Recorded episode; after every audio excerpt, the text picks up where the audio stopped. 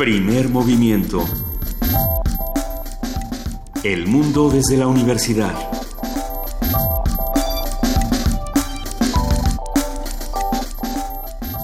Buenos días, hoy es jueves es, son las 7.05 de la mañana y arrancamos primer movimiento.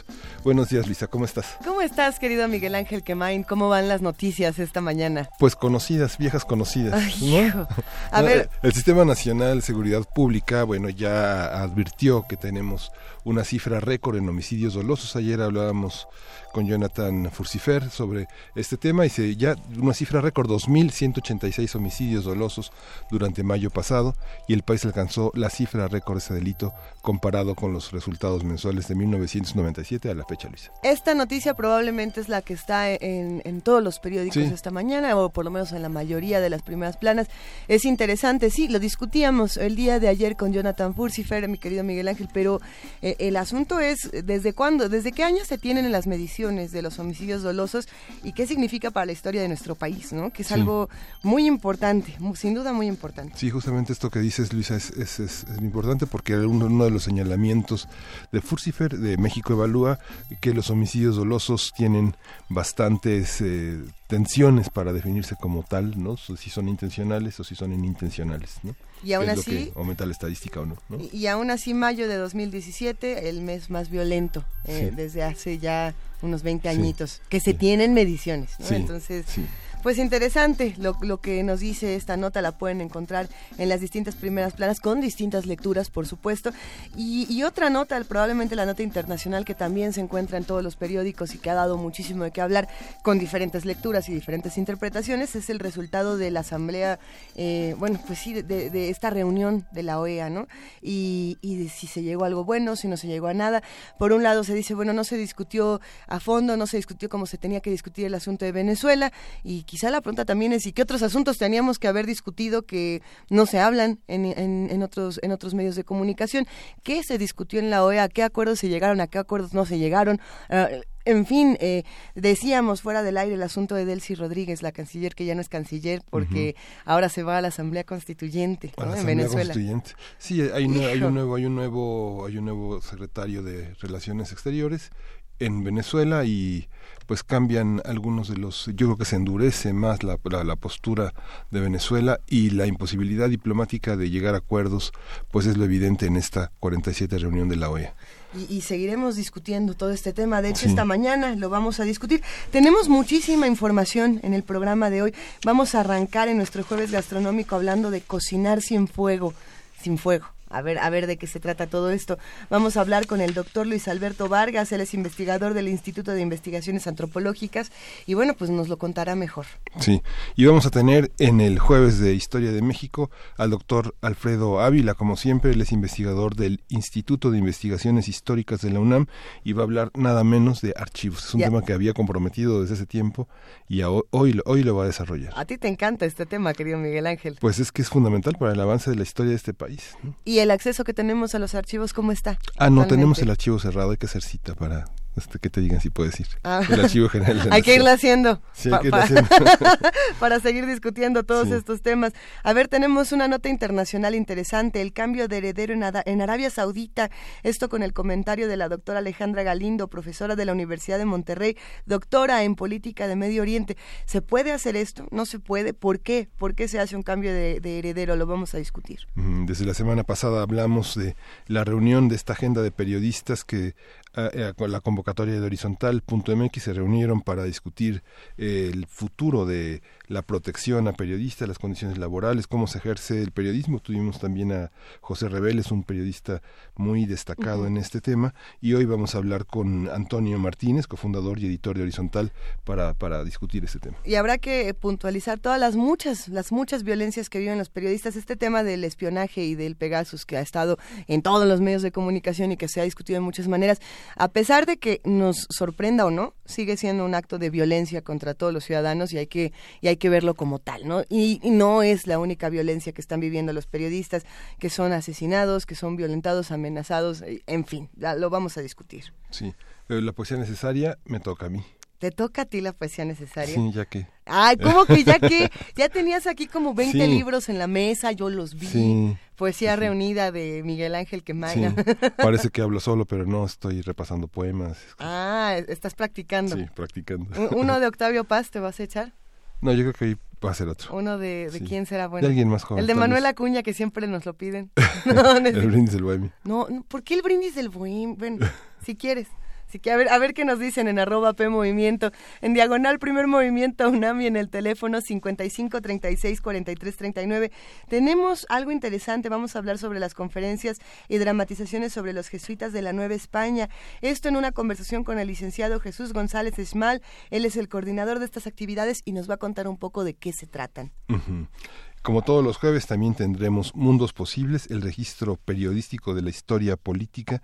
El Amaciato es un libro que publicó Álvaro Delgado el año pasado y que hoy discute el doctor Alberto Betancourt, quien es doctor en historia y profesor de la Facultad de Filosofía y Letras de la UNAM. Y quien sin duda hablará de la OEA probablemente nos dé una breve opinión de lo que ocurrió en estos días en Cancún, porque bueno, pues él siempre ha estado involucrado, ¿no? en todas estas actividades como un gran observador y un gran lector de la realidad. Quédense con nosotros de 7 a 10 de la mañana. Miguel Ángel, es un gusto amanecer juntos. Le mandamos un abrazo a nuestra jefa de información, Juana Inés de ESA, que en este momento no está y nos ha dejado, ahora sí que jugaremos en la radio, mientras, mientras la jefa no está. No, no es cierto. Juana Inés, un gran abrazo. Y bueno, ya está Ricardo Peláez en la línea él es ilustrador e historietista y nos va a tener una curaduría musical de lo más rica. ¿Cómo estás, querido Ricardo? Hola, buen día, ¿qué tal? ¿Cómo les agarra el, verano? ¿Le cayó de peso a la jefa de información el verano o qué pasó? Pues ella... no, está en una misión especial, porque no, no, este, ha logrado todavía evadir el hackeo de su teléfono. En, esa sanda. el Alcatel ha sido muy difícil de hackear. bueno, pues, eh, ¿qué dirá nuestra nuestro gobierno de, de esta curaduría musical, ya que nos da mucho gusto que nos esté escuchando todo el tiempo, que, que nos monitoree puntualmente. Bueno, pues vamos a este, en esta ocasión vamos a Costa de Marfil. No habíamos pasado por Costa de Marfil, ¿verdad? En nuestro recorrido, bueno, África tiene muchos países, nos faltan todavía una buena cantidad. Eh, vamos a Costa de Marfil, donde hace 64, hace 64 años nació, como decía mi papá, un robusto bebé eh, al que pusieron por nombre, bueno, su efeméride es en realidad del primero de enero, pero en este 2017 cumplió 64 años, Seydou Kone, que todos conocen mucho mejor como Alpha Blondie. Eh, y es el cantante de los Wailers. El cantante, no el cantante de los Wailers, eh, tocó con los Wailers, con eso cumplió eh, un, un sueño largamente acariciado por él porque bueno pues él es él es eh, africano y los Wailers son son de Jamaica. Sí, sí sí y es junto con el fallecido Lucky Dube el cantante de reggae sudafricano que falleció en, en el 2007 pues el cantante reggae más más conocido del continente africano eh, creció cursando sus estudios básicos entre Costa de Marfil y Liberia, que es el país vecino de Costa de Marfil, y pues en sus años de adolescencia, como muchos otros africanos, muchos otros músicos africanos, eh, se formó musicalmente escuchando sobre todo músicos negros de, que llegaban de Norteamérica, como Al Green, Harry, Belafonte, Sam Cooke o Erwin and Fire, grupos y, cantantes eh, negros eh, norteamericanos. Y de hecho, él mismo relata que desde ese entonces ya conocía, empezó a escuchar a Jimmy Cliff sin saber que era de Jamaica, o sea, no, no tenía idea de la nacionalidad del propio Jimmy Cliff. Eh, y allí en Monrovia, en la capital de Liberia, el, donde estudiaba, empieza a participar en pequeños grupos musicales que hacían covers, sobre todo también de músicos negros, pero incluso hasta de Led Zeppelin también son pues los años de, del auge de la música norteamericana en todo el continente africano, pero a los 22 años se va a los Estados Unidos a estudiar para maestro de inglés y le va bastante mal de eso, está pasa por diversas escuelas y bueno, pues tiene que trabajar, dice que lo, como que la beca prometida que le había que le tenía que llegar de parte del gobierno de su país nunca llega y pues tiene que trabajar diferentes cosas. Se hace de una novia eh, jamaicana y a partir de allí, pues por supuesto, entra en contacto con, con la comunidad de ese país y ve, le toca ver en vivo a, a este a Burning Spears y a Bob Marley y pues imagínense eso le, le vuela la cabeza y a partir de allí pues decide que es el reggae la música que va a tomar como como su referente y su, su su quehacer para de ahí en adelante. Y es bien, bien elocuente una declaración que hace de cómo ve el reggae y dice, el reggae es música africana hecha por africanos, un punto de conexión entre las dos Áfricas, la de los africanos nacidos en África y la de los africanos que nacieron fuera de África. El reggae es nuestro puente. Y bueno, pues entra como en una gran depresión eh, de, por lo mal que le estaba yendo con sus estudios en Nueva York, deja todo, se regresa a Costa Marfil y es ahí realmente donde empieza su, carrera musical.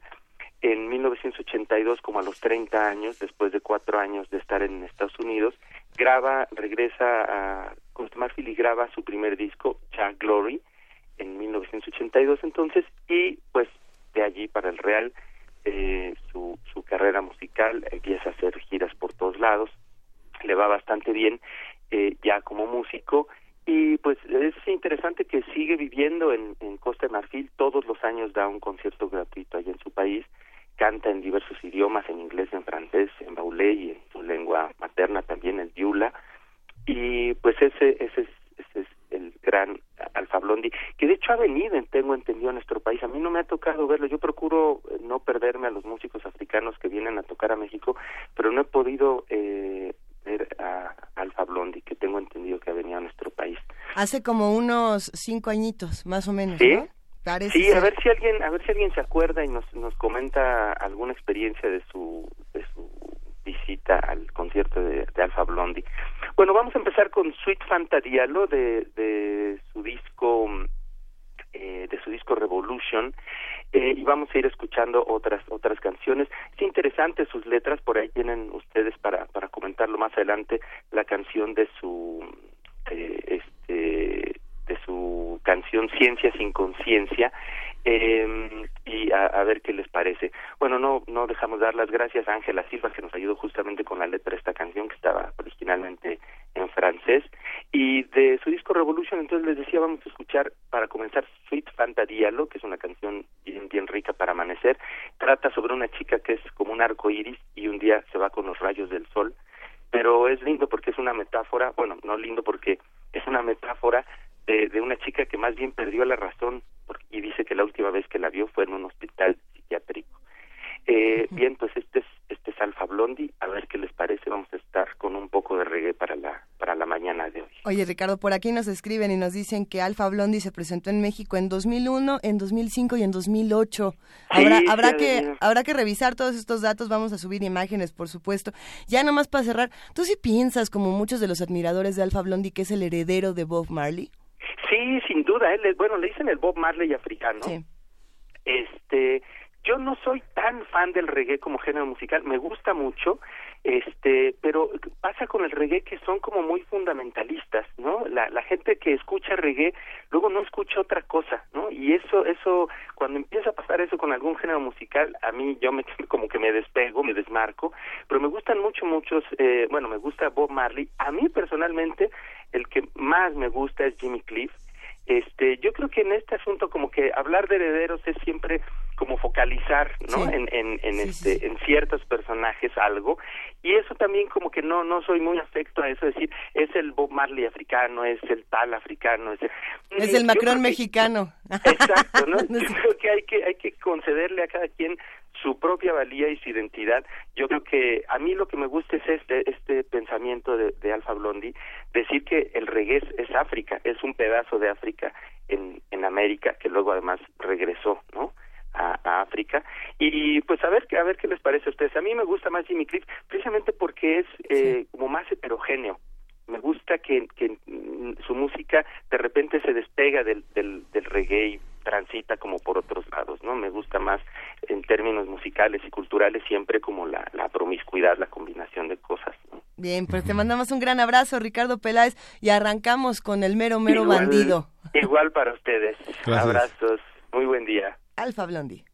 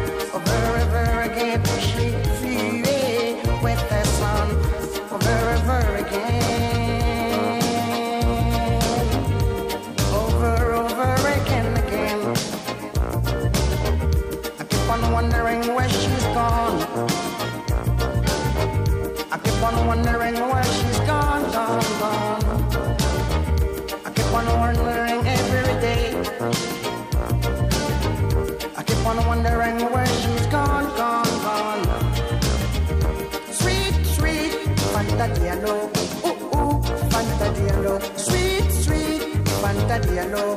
Ooh, ooh, Fanta Diallo. Fanta walking on the rainbow now. Fanta loving me on the burning rocks. Fanta kissing me on the candlelight. Fanta hugging me on the burning rocks. Sweet, sweet Fanta Diallo.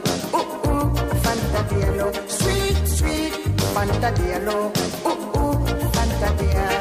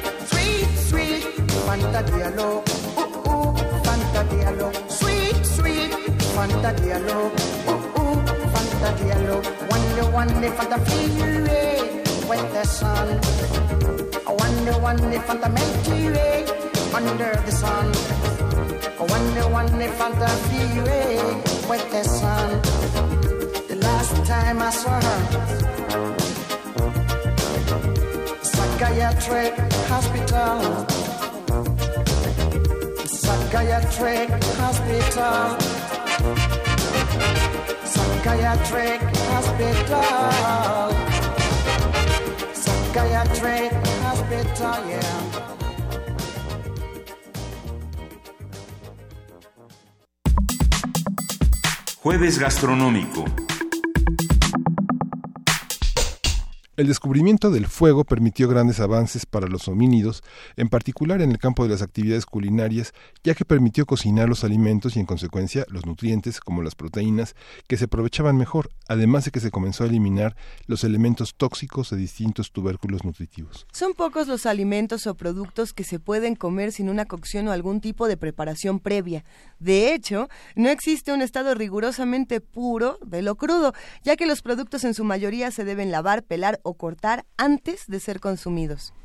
De acuerdo con Claude Lévi-Strauss, el ser humano puede encontrar el alimento en tres estados: crudo, cocido o podrido. En su volumen Lo crudo y lo cocido, publicado en 1964, el antropólogo francés explica las formas en las que los humanos cocinan e ingieren los alimentos y cómo a partir de esos modos de cocinar y comer se reflejan las creencias y tradiciones. A ver, pero para los que no conozcan este texto y que quieran acercarse justo fuera del aire, Miguel Ángel me estaba explicando que lo crudo, lo cocido y lo, el- lo podrido es como el, el queso, por ejemplo, Sí. ¿no? Que era lo que, lo que decías, Miguel Ángel. Sí, son las oposiciones que Claude Lévi-Strauss desarrolló, desarrolló en esa en esa en esas grandes en esa gran trilogía que termina, bueno, tetralogía porque termina en El hombre desnudo de 1964 a 1971, en la que elabora las oposiciones elaborado crudo, cultura naturaleza, fresco caliente. Todos estos libros forman parte de mitológicas 1 al 4 y están publicados por siglo XXI y uno de los mitológicos está publicado en 2 Ujú. y es El hombre desnudo, eh, La miel y las cenizas y Las maneras de mesa. Eh, y, bueno, es interesante, Miguel Ángel, que, que este autor nos aporta una interesante metáfora de la cultura, atribuyendo, por ejemplo, a lo crudo el estado salvaje, precultural o no civilizado, y a lo cocido el estado cultural o civilizado. Vamos a ver si sí es cierto. Y bueno, para eso está ya en la línea Luis Alberto Vargas, quien es investigador del Instituto de Investigaciones Antropológicas. Es muy interesante hablar de cocina con un antropólogo como Luis Alberto Vargas. Buenos días, eh, Luis Alberto, ¿cómo está? Muy buenos días. Estamos muy bien y muy contentos de estar con ustedes. Gracias. Gracias. Estas oposiciones entre lo crudo y lo cocido son grandes oposiciones en la cultura. Conversábamos ahora, por ejemplo, eh, de la cultura japonesa, aunque tiene el wok. Eh, Queríamos un sashimi todos por acá. Lo crudo es una, una cuestión esencial, ¿no? Pues sí, pero resulta que Levi Strauss escribe desde el punto de vista de los antropólogos culturales. Sí. Y yo soy antropólogo biológico. Entonces yo me tengo que ir más a los hechos eh, digamos, producidos por la arqueología, por la antropología física, y si bien lo que Levi Strauss describe es eh, muy válido en la actualidad, no sabemos cómo fue en el pasado. Él, él, hizo estudios muy importantes en Brasil y en varios otros lugares, pero yo quiero hablarles a ustedes de algo que, que no han tocado. Es decir, ustedes hablaron del fuego, Ajá. pero los humanos comíamos antes de que hubiera fuego. Entonces, esa categoría de levistros de lo cocido hubo un tiempo muy largo, muy, muy largo, de, millones de años, en que no lo conocíamos. Entonces, ¿qué pasaba antes de que tuviéramos fuego? Es decir, ¿cómo podíamos consumir los alimentos? Pues no nos quedaban más que las otras dos alternativas, ¿no? Lo crudo o lo podrido. Entonces, como bien lo dijeron ustedes, lo podrido es un eh, tema apasionante porque es algo que la propia naturaleza produce y que hoy le llamaríamos, digamos, más técnicamente, pues las fermentaciones, es decir, la acción de microorganismos sobre los alimentos que los cambian. Ahora, ¿qué, qué cosa buscaba el, el, el, humano? Y, les voy a poner fechas porque creo que esto es bien interesante. Sí. Es decir, el fuego no sabemos exactamente cuándo lo dominan los humanos pero más o menos se calcula que esto es hace un millón y medio de años, a pesar de que los, las pruebas eh, arqueológicas eh, son muy difíciles de sostener. Es decir, piensen ustedes que la única manera que sabemos eh, cuando se producía fuego es a través de encontrar una hoguera y las hogueras pues son destruidas fácilmente por la naturaleza. Pero sí sospechamos que lo que los que ya dominan el fuego eh, son humanos previos a nosotros, previos a los Homo sapiens, probablemente los llamados Homo habilis. Y entonces para aumentar su, espectro de comida, pues utilizan técnicas muy sencillas que después se cambian radicalmente con el fuego. Hay, hay una técnica que, que todos conocemos y que sin embargo no nos damos cuenta de su antigüedad y de su valor. Eh, fíjense ustedes que cuando uno va por la calle o va literalmente a comprar la carne a la carnicería, muchas veces eh, le, le, pide uno al carnicero que por favor le aplaste la carne. Es decir, el carnicero tiene ahí un muchas veces un tronco de árbol ya muy viejo, muy pulido, y toma un martillo plano de, de metal y la golpea. Es una técnica antiquísima justamente es, es, muy antigua y muy satisfactoria, ¿no? Visualmente satisfactoria. Sí, claro. sí, sí, sí, Pero aparte desde el punto de vista eh, calidad del alimento, logra una cosa muy simple. Lo que logra es romper todos los enlaces que tiene la carne, pues, dados por la, la, colágena y por otras eh, sustancias, y rompe también las, las células y entonces la carne se vuelve más jugosa, más suave y piensen ustedes que para el que no tenía cubiertos, no podía cocer, cocinar, etcétera, pues encontrar una carne suavecita era, era, era maravilloso. Entonces ese golpeteo todavía se practica en muchas partes del mundo entre grupos, este, digamos, marginados, eh, grupos de cazadores recolectores. Pero había otras formas. Por ejemplo, eh, dejar eh, que la comida se humedeciera, por ejemplo, algunas raíces, eh, digamos, para que pensemos en términos contemporáneos, cosas como la yuca, como los camotes, se dejan en el agua, eh, dentro de algún recipiente, o incluso eh, se entierran en, en, este, en, lugares donde hay arena, y poco a poco el remojo va cambiando la, la, calidad, eh, carnes, etcétera. La otra técnica muy antigua que en México seguimos afortunadamente practicando con maestría, gracias a nuestros metates y molcajetes, pues es el molido, es decir, semillas que se muelen y que de esa manera se les rompe su, su cáscara dura y que pueden ser consumidas directamente y mucho después pues ya fueron tostadas y eh, manejadas de otra manera, ¿no? Otra técnica pues eh, muy accesible es eh, el secado al sol, es decir, los productos que se ponen a secar al sol pues también tienen una, una cualidad diferente, pierden agua, cambia su sabor, se concentra y entonces se vuelven mucho más apetecibles. Sí, Pero lo que justamente el, asunto con la deshidratación de los alimentos, ¿a que pertenece a, e, a este momento o es mucho posterior? Eh, pertenece a este momento en forma muy sencilla, muy elemental, es decir, simplemente este, eh, ponerlos al sol. Y ya.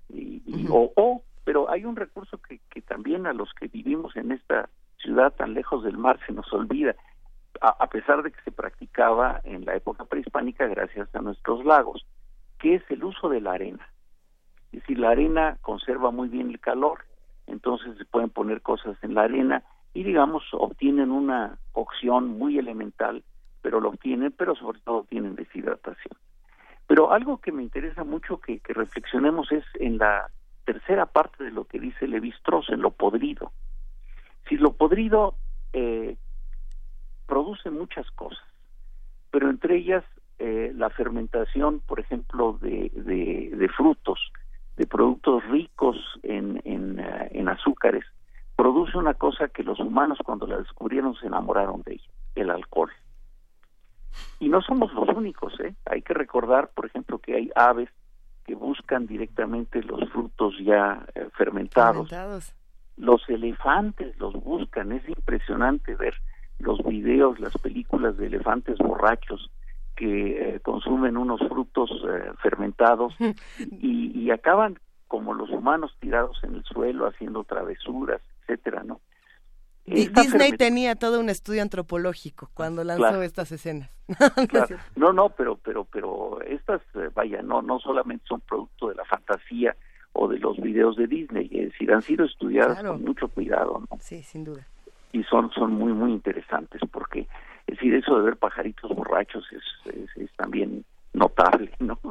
Claro. Entonces, eh, ¿qué hace la fermentación? La fermentación lo que hace es que ahí sí produce un cambio bioquímico en, en, lo que comemos, es decir, produce la, la fermentación, ¿no? Que puede eh, ir por el camino de, producir alcohol, de, de, de, producir otras sustancias, por ejemplo, eh, una muy conocida es el vinagre, y, bueno, pero nada más para darles un dato que, que a los mexicanos nos, nos puede divertir mucho, es decir, en épocas mucho, mucho más tardías de lo que estamos hablando, cuando ya había este eh, otro tipo de, de culturas y éramos plenamente homo sapiens, hay quien sospecha que en México, la, y se han publicado trabajos interesantes sobre esto, la domesticación del maíz no fue tanto para obtener la semilla que hoy tanto apreciamos, sino por lo dulce del tallo.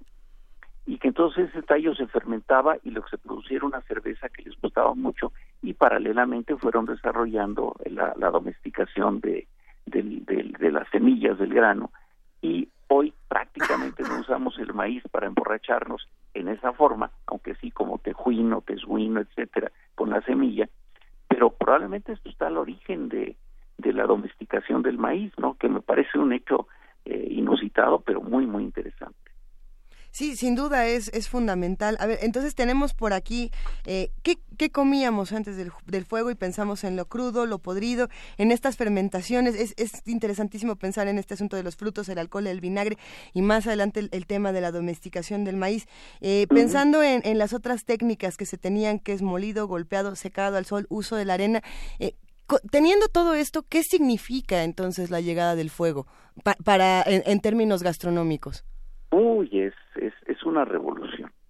Es una revolución total. Como se dijo en la cápsula inicial, eh, el fuego lo que va a hacer es literalmente hacer lo que llamaríamos una digestión fuera del cuerpo. Es decir, los alimentos que son sometidos al calor, por favor, no necesariamente al fuego, el fuego es la forma que usamos más, pero no necesariamente tiene que ser el fuego. Eh, hoy usamos, por ejemplo, cosas muy sofisticadas como el horno de microondas, que en el fondo lo que están produciendo es una forma de calor, ¿no? Entonces, esto lo que hace es, como se dijo en la cápsula, en primer lugar, modificar las proteínas. Pero en segundo lugar, el almidón que tienen muchos productos, por ejemplo, los tubérculos, eh, las raíces, eh, lo gelatiniza. Eh, además, este, mata microorganismos, es decir, por eso se dijo al principio que se vuelven más higiénicos, es decir, en el sentido de que tienen menos contaminantes, se mueren muchos de los microorganismos que normalmente podrían estar ahí. y por otra parte, se rompen muchos enlaces físicos. Es decir, por ejemplo, piensen ustedes en, en, esta situación. Si ustedes eh, ahorita sentaran a desayunar y les dieran una papa cruda, es muy dura, y, pero se la podrían comer, la más, les costaría trabajo masticar. Podríamos intentarlo, sí. Pero la digestión de esa papa, eh, por el almidón que está formado por cadenas muy largas, tardarían ustedes bastante tiempo. En cambio, el calorcito se encarga de romper esos enlaces y hace que sea mucho más fácil digerir esa esa papa que puede ser algo tan tan sabroso, ¿no?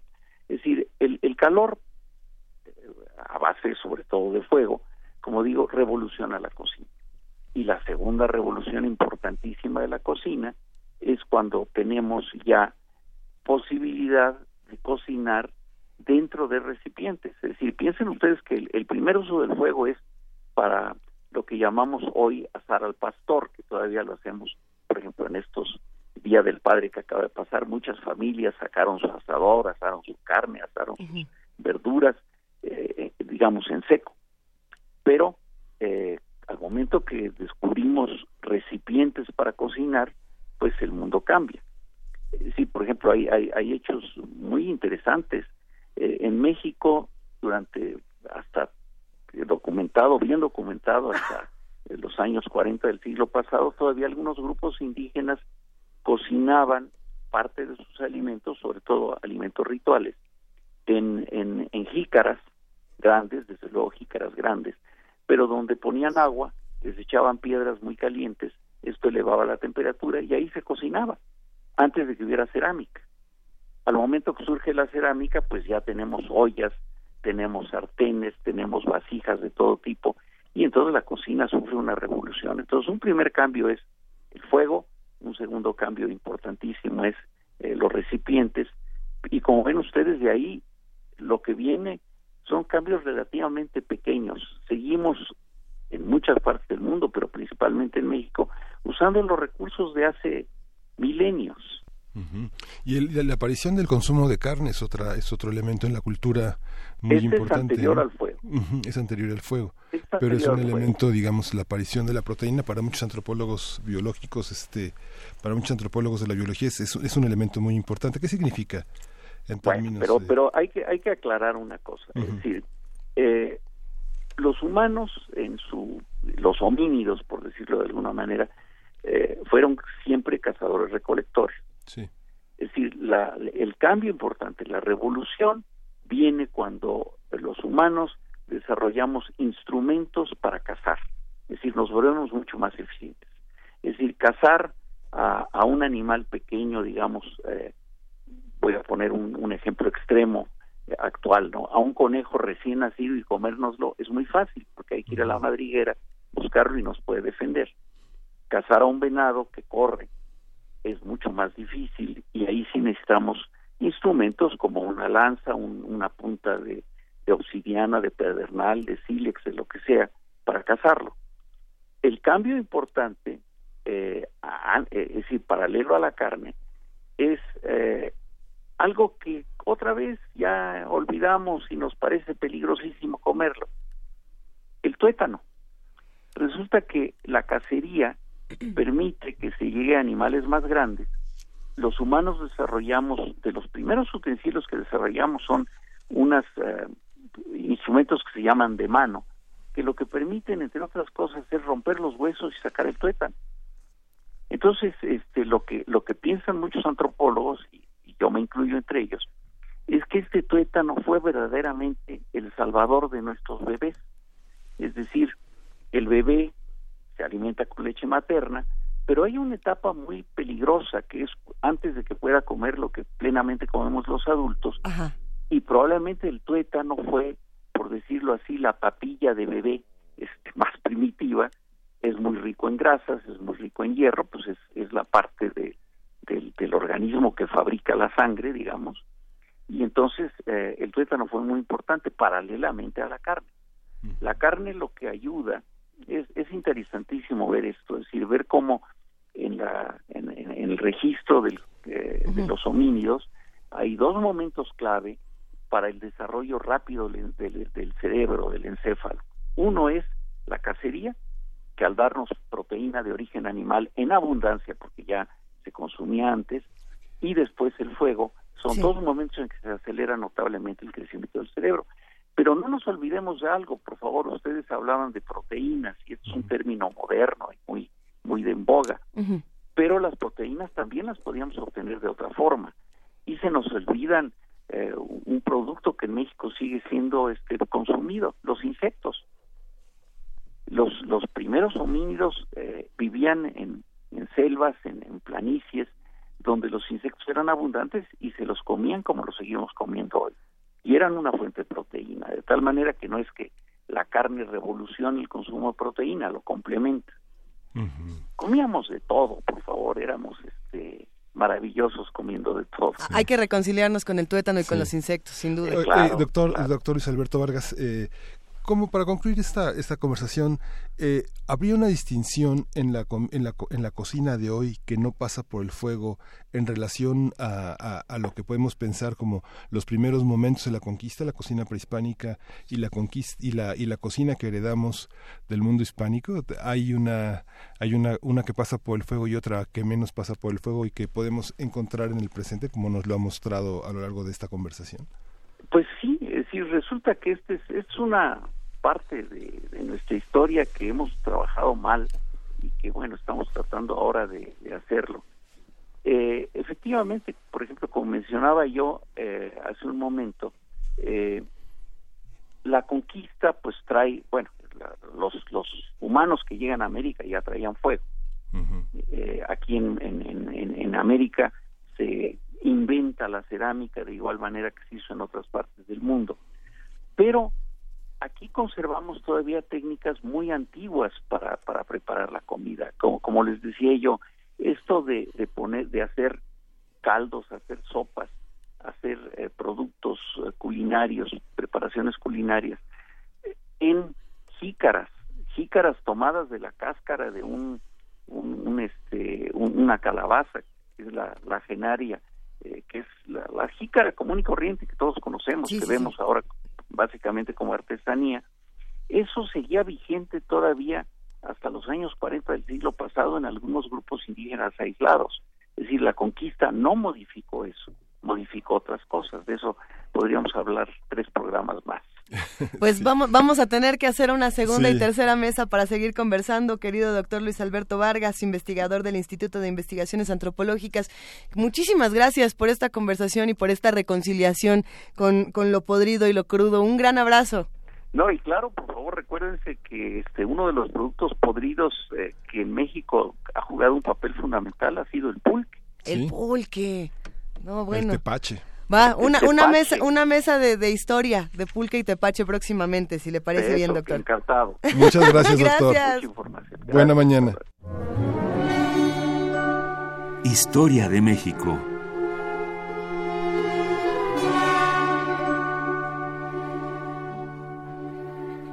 Nosotros nos queríamos parar a saludar ah. efusivamente al doctor Alfredo Ávila, investigador del Instituto de Investigaciones Históricas de la UNAM, pero, pero aquí desde nuestros asientos para que todos nos podamos escuchar y sigamos haciendo comunidad, saludamos con muchísimo entusiasmo al doctor. ¿Cómo estás, Alfredo? Muy bien, Luisa, muchas gracias, Miguel Ángel. Hola, Alfredo. Buen día.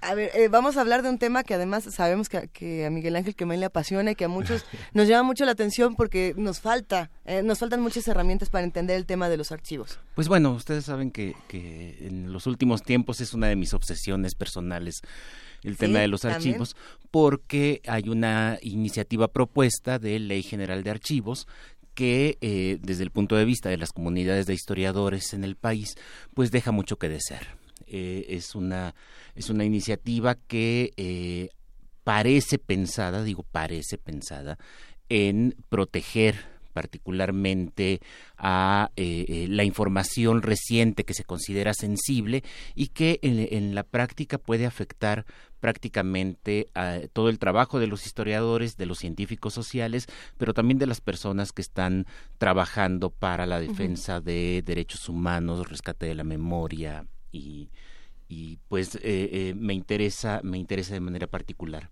En los últimos en los últimos meses hemos visto eh, primero en un portal de, de noticias de internet cómo fueron descartados eh, eh, cientos de expedientes eh, correspondientes a labores de inteligencia y de seguridad pública de la Secretaría de Gobernación con anuencia del Archivo General de la Nación y con el argumento de que se trataba de documentos que no contenían valores históricos permanentes. El, el caso es que tampoco es que sepamos si efectivamente fue, fue así.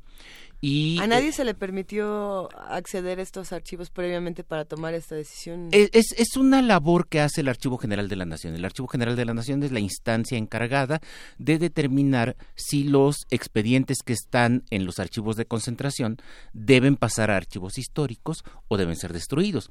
El asunto acá es que, el, siendo el Archivo General de la Nación un órgano desconcentrado de la Secretaría de Gobernación, pues eh, es juez y parte cuando se encarga de, sus propios, de los propios archivos de la de la Secretaría de Gobernación. Y recientemente, eh, también hace una semana más o menos, en un periódico de circulación nacional también nos encontramos con una noticia parecida, ¿no?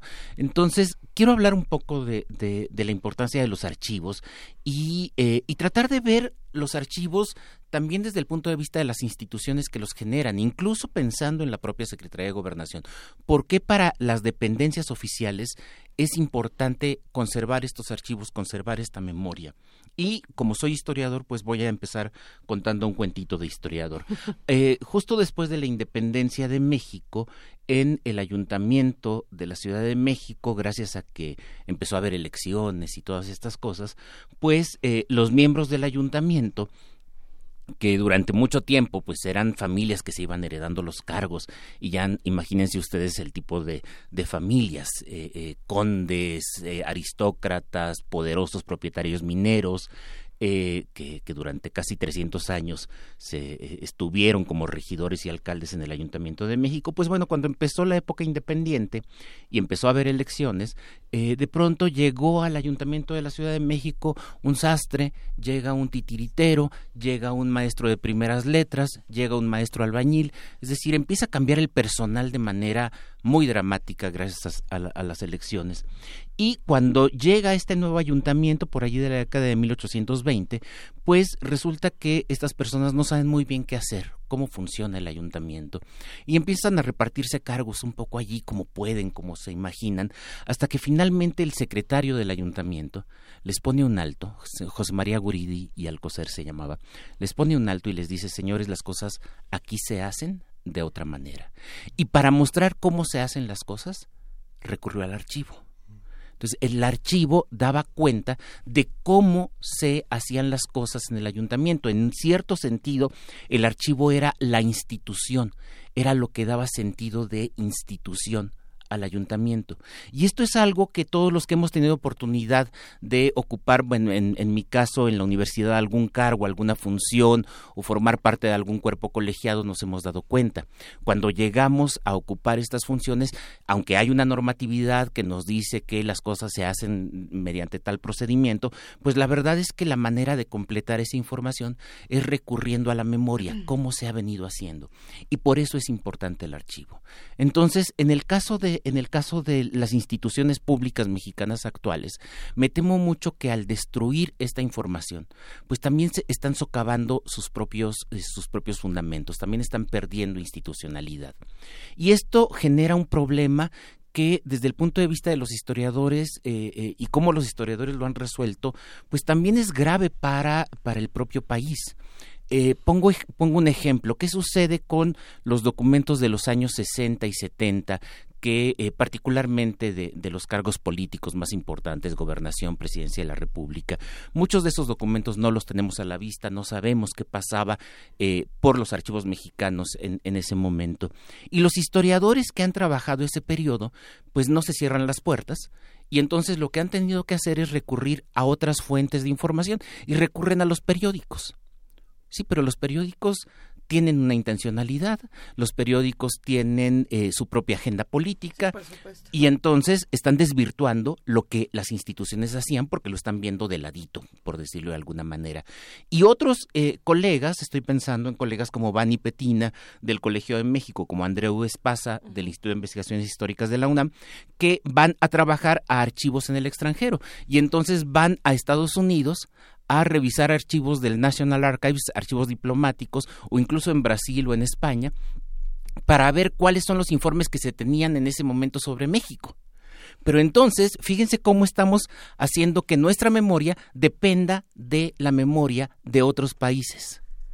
Y claro, eh, nos enteramos que Echeverría era agente de la CIA, nos enteramos que políticos mexicanos ya desde los años 40, 50, 60 estaban en conchavanza con grupos delincuenciales y todo eso, pero jamás lo vamos a saber por los archivos mexicanos y eso es, esa es una pérdida.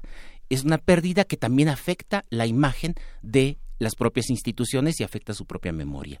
Eh, porque claro, el historiador no se puede detener frente a la falta de documentos y entonces busca por otros lados. Y lo que estamos haciendo es que estamos recurriendo a los archivos, eh, particularmente los de Estados Unidos, que ya se imaginarán ustedes que no son del todo precisos, porque nunca se puede ser del todo preciso viendo las cosas desde fuera, y que además subestiman enormemente a los políticos mexicanos. Para, para los agentes de la inteligencia estadounidense o del servicio diplomático estadounidense, lo que podemos ver en los, en los eh, fondos reservados es que los políticos mexicanos son una bola de corruptos que eh, nada más están viendo por sus intereses y que no tienen visión de Estado. Bueno, esa es la visión que nuestros políticos quieren legar a la posteridad. Pues si siguen cancelando la opción de ver los archivos aquí, eso es lo que vamos a tener. Qué, tremendo, qué tremendo lo que dices, Alfredo. Nos, deja un poco este, congelados. Pero me, quedé pensando, por supuesto, en el tema, no sé, por ejemplo, ¿no? De la PGR investigándose a sí misma con, con el asunto del espionaje y los periodistas. Es lo mismo que el Archivo General de la Nación diciendo, a ver, estos archivos sí y estos archivos no. Eh, tiene que haber alguien que determine esto desde otro espacio. O no lo sé. Tienen que ser instituciones autónomas. O sea, tanto, tanto la Administración de Justicia como la conservación de la memoria de, de, los archivos mexicanos tienen que ser instituciones autónomas. Y eso es algo que, que desde hace mucho tiempo hemos venido insistiendo. Y no solamente, no, no, no me atribuyo nada, no, no somos los historiadores de esta generación. Ya desde los años 40 y 50, los directores del Archivo General de la Nación sabían que tenían que desvincularse de la Secretaría de Gobernación. Este, no es nada, no es nada nuevo. Pero, pero va mucho más allá de, de, de, este problema que es muy importante, que yo lo comparto, la necesidad de tener instituciones que son autónomas para que efectivamente haya criterios que nos permitan que nos permitan una vida más democrática. Finalmente ese es el objetivo. Pero ah, me, pregunto, Alfredo Ávila, ¿qué pasa en ese sentido eh, con, con las pérdidas históricas, quizá las más importantes que hayamos tenido a lo largo de los años? Actualmente podemos ver muchas y podemos criticarlas y señalarlas. En unos 50 años, no, no, no sé si, si, si, sigan estas mismas, ¿no? Habrá otras historias que se estén perdiendo, eh, de las que tú puedas recordar a lo mejor de los últimos, de los últimos años, de, las más importantes que ellas, por, por este asunto de, la, de, de los archivos, no sabemos qué fue. Pues precisamente no sabemos eh, gracias a, esta cerrazón no sabemos cómo se realizaban las elecciones realmente en distintos en distintos momentos. Eh, y esto lo que favorece es que surja eh, surjan sospechas que surjan inquietudes y que de pronto es, muy frecuente que, que, los mexicanos pensemos que como las cosas son ahora siempre fueron. Entonces si hoy tenemos un si hoy tenemos una vida democrática muy cuestionada pues de pronto nos ponemos a estudiar las elecciones en los años 20 30 40 del siglo XX decimos seguramente eran iguales. Probablemente sí, pero no lo sabremos mientras no tengamos archivos abiertos. Y eso es algo, eso es algo que me parece importante. Esta, esta cuestión de ahora el archivo publica con bombo y platillo la guía de procedimientos para que los administradores públicos eh, tengan una visión de los, de los documentos.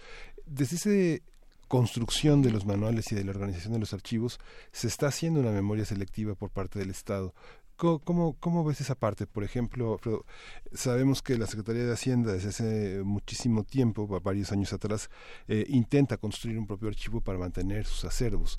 Cuando, digamos, el Archivo General de la Nación es el, es el órgano normador de la archivística nacional, es posible que cada, cada quien haga su archivo y organice sus propios eh, documentos y ponerlos tal vez en una sola base de datos en línea? ¿Es legal eso? ¿Es, es viable? Mira, no, no te puedo decir si es legal o no porque precisamente hay una iniciativa y ya veremos qué suceda cuando se apruebe. En la iniciativa que se presentó en noviembre en el Senado de la República se señalaba que todas las dependencias deberían tener un archivo histórico. Entonces, entonces el esfuerzo de la Secretaría de Hacienda pues iría un poco encaminado en, en ese sentido. Pero me gustaría preguntarte, tú sabes bien desde cuándo lo está intentando hacer la Secretaría de Hacienda. Ya tiene mucho tiempo y si pensamos en una dependencia del Estado mexicano que tiene recursos, que tiene capacidad para hacer estas cosas, uno pensaría de inmediato en la Secretaría de Hacienda. Y aún así no lo ha conseguido. Entonces yo me pregunto qué va a pasar en los ayuntamientos, en las ciudades, en órganos más o menos pequeños eh, en, los estados de la República, que no tienen recursos y que de pronto tengan la obligación de tener archivos históricos este, eh, evidentemente no van a poder. Y si, eh, si, como dice la iniciativa de ley, queda bajo su propio criterio determinar qué cosa tiene valor histórico y qué no, pues yo me temo mucho que vamos a estar viendo eh, cantidades enormes de documentos destruidos. Reitero lo que dije hace rato, esto es una cosa muy grave. Eh, y para los historiadores es algo muy grave. Pero estamos muy acostumbrados como historiadores a trabajar con esto. Es decir, sabemos que por lo menos desde Iscoatl se han venido destruyendo archivos en, en, México.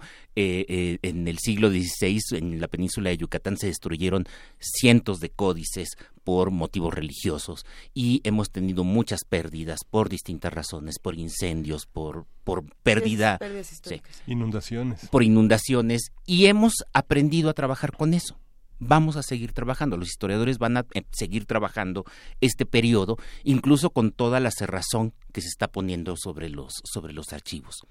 Acá la pregunta es qué clase de memoria quieren las autoridades que tengamos una memoria construida efectivamente sobre documentos que ellos mismos están generando o una memoria que se construya sobre fuentes que claramente son parciales, como opiniones de, de, agencias extranjeras o de la prensa o memorias de políticos que tienen intereses y, cosas como esta. Porque además ahora ya entra en juego, y bueno, nos queda poco tiempo, pero ya entra en juego, por ejemplo, las plataformas digitales, ¿no? Si uno le pone, nada más por echarse un clavado a Twitter, eh, Ley General de Archivos, y, y hace una búsqueda, la palabra que más da, vuelta en todo el timeline, en toda la línea de tiempo, es censura, ¿no? ¿Qué, pasa cuando tenemos... Eh, uno y otro y otro y otro y otro comentario que nada más están apuntando a la censura por parte de las autoridades. Eso es lo que va a pasar a la historia, porque el historiador va a buscar en esas fuentes, ¿no? ¿Cuál sería, Alfredo, la, digamos, para un poco cerrando ya esta, esta conversación, lo que consideras más importante que debemos de pensar, tanto de la parte política como académica, en esta iniciativa que se presentó en noviembre? ¿Hacia dónde debe de ir desde el punto de vista de un historiador? Pues hacia una mayor apertura. O sea, me parece que, que eso es básico. Y también me parece muy importante, y voy a introducir aquí otro tema del que quisiera hablar la semana siguiente. Eh, necesitamos un mayor compromiso del Estado para eh, con la memoria de México. Parece ser una cosa ridícula, parece ser una cosa, nadie se levanta pensando, ay, la memoria de este país, pero, eh, pero es algo que nos forma y es algo que no, no, solamente nos da identidad, nos da sentido de pertenencia, sino que también nos indica cómo actuar. Y el tema sobre el que voy a hablar la próxima semana tiene que ver con algo que sucedió en estos últimos días y que es un, eh, una misa que se hizo en honor de Maximiliano de Habsburgo, por el 150 aniversario de su fusilamiento y que uno dice, bueno, pues por allí hay una señora que se siente descendiente de no sé cuántos reyes y, van y, hacen estas cosas, tienen su memoria, pero de pronto uno se pregunta, son 150 años del triunfo de la República. ¿Qué pasó allí con el Estado mexicano? ¿Por qué no hizo nada? Esa, esa va a ser la pregunta con la, con la que nos quedamos para la próxima semana. Alfredo Ávila, todos los que son eh, fanáticos de Alfredo Ávila y que nos escriben y que quieren informarse más de lo que ocurre eh, con los archivos, con la historia, ¿dónde te pueden encontrar? En el Instituto de Investigaciones Históricas de la Universidad Nacional. Eh, eh, tengo una cuenta de Twitter que muchos, muchos de ustedes conocen. Alf-Ávila- eh, correcto, y pues en la página web del, del instituto ahí encuentran también mi dirección de correo electrónico. Gracias, querido Alfredo Ávila. Muchos comentarios en redes sociales. Nos despedimos quizá con este de Andrea González que nos pregunta, ¿qué hacer con un gobierno que decide qué podemos conservar de nuestra historia y quién puede consultarla? Vamos a una pausa. Primer movimiento. Hacemos comunidad.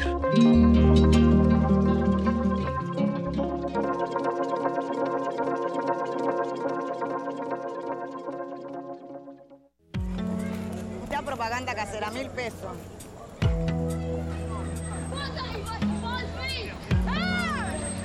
of your country. Accordingly, No importa de dónde eres, qué idioma hablas, ni cuál es tu color de piel. Tus derechos humanos son universales y deben ser respetados. Conoce cuáles son y cómo protegerlos en un programa de análisis y reflexión sobre este tema con Diego Guerrero. Derecho a debate. En la cultura de la legalidad participamos todos. Te invitamos a una mesa de discusión con estudiantes universitarios y especialistas todos los lunes a las 10.05 de la mañana. Por el 96.1 FM. Radio UNAM.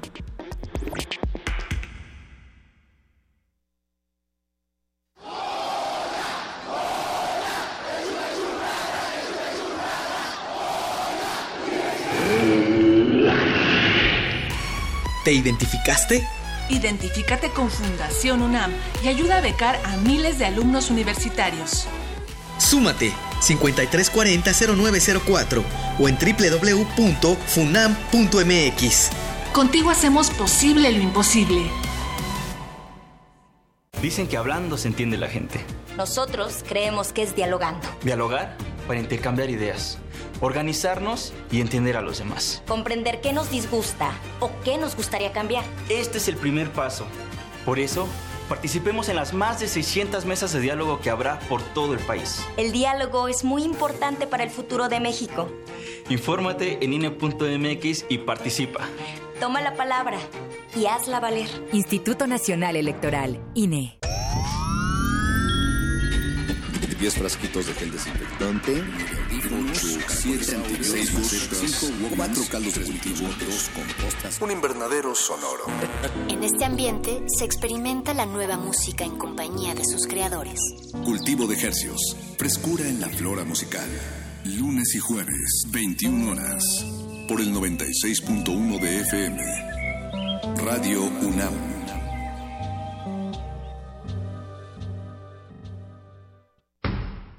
El rito comienza en el escenario. Los sonidos emergen, deambulan por el recinto, se cuelan en los oídos y estremecen los sentidos. Festival Intersección. los encuentros sonoros de Radio UNAM. Todos los viernes a las 21 horas en vivo desde la sala Julián Carrillo. Escúchalos a través del 96.1 de FM, www.radiounam.unam.mx o ven a Adolfo Prieto 133 Colonia del Valle, cerca del Metrobús Amores. La entrada es libre. Búscanos en redes sociales, en Facebook como Primer Movimiento UNAM y en Twitter como P Movimiento o escríbenos un correo a primermovimientounam@gmail.com. Hagamos comunidad.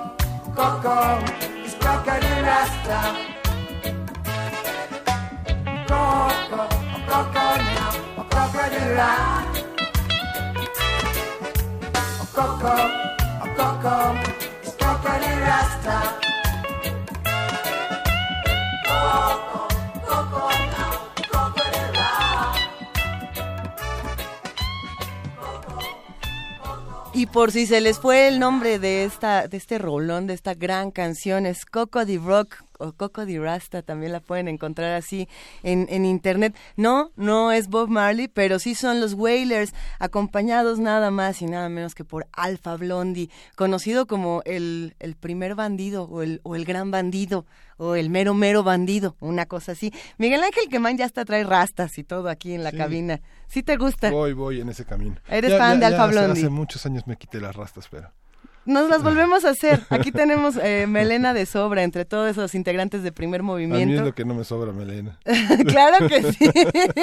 Y Le damos un gran abrazo a Ricardo Peláez por esta curaduría musical y nos damos un momento para mandarle también un gran abrazo a los que están haciendo comunidad con nosotros. Alejandro Geordorica, Flechador del Sol, que desde muy temprano siempre nos está tuiteando. Andrea González, Alberquita, Mario Mora, Susana Sosensky, un gran abrazo también. Y bueno, pues para todos los que están aquí con nosotros Víctor Azcárraga, eh, sí, Alfredo Ávila también nos anda tuiteando, ya se fue de la cabina y ya empezó a tuitear, R. Guillermo también, Mauricio Medina, ¿quién más está por acá? Alejandro Cardiel, que nos estaba contando que además andaba en el Metrobús escuchando primer movimiento, Alonso, Alfonso de Alba Arcos, a todos ustedes y a todos los demás que nos escriben, eh, gracias por hacer comunidad con nosotros, tenemos esta curaduría musical de regalo esta mañana para que todos entremos en, calorcito en este, en este verano que acaloradas están, pero las noticias más bien.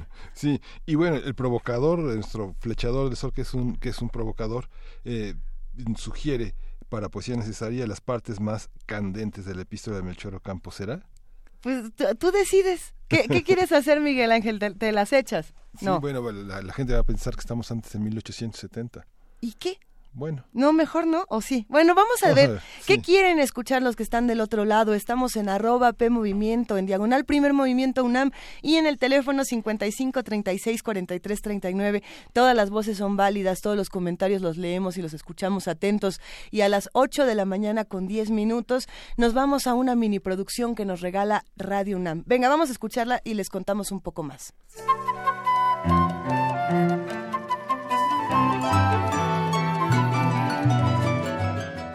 Biblioteca Digital de la Medicina Tradicional Mexicana.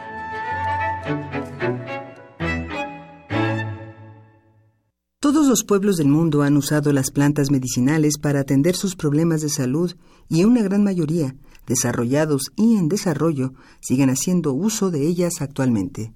Los datos indican que la medicina tradicional y las plantas medicinales y su recurso material visible serán de mayor importancia en los años venideros y que habrá esfuerzos inusitados a fin de siglo para llevar a cabo su complementación y articulación respetuosa dentro de los sistemas nacionales de salud en decenas de países.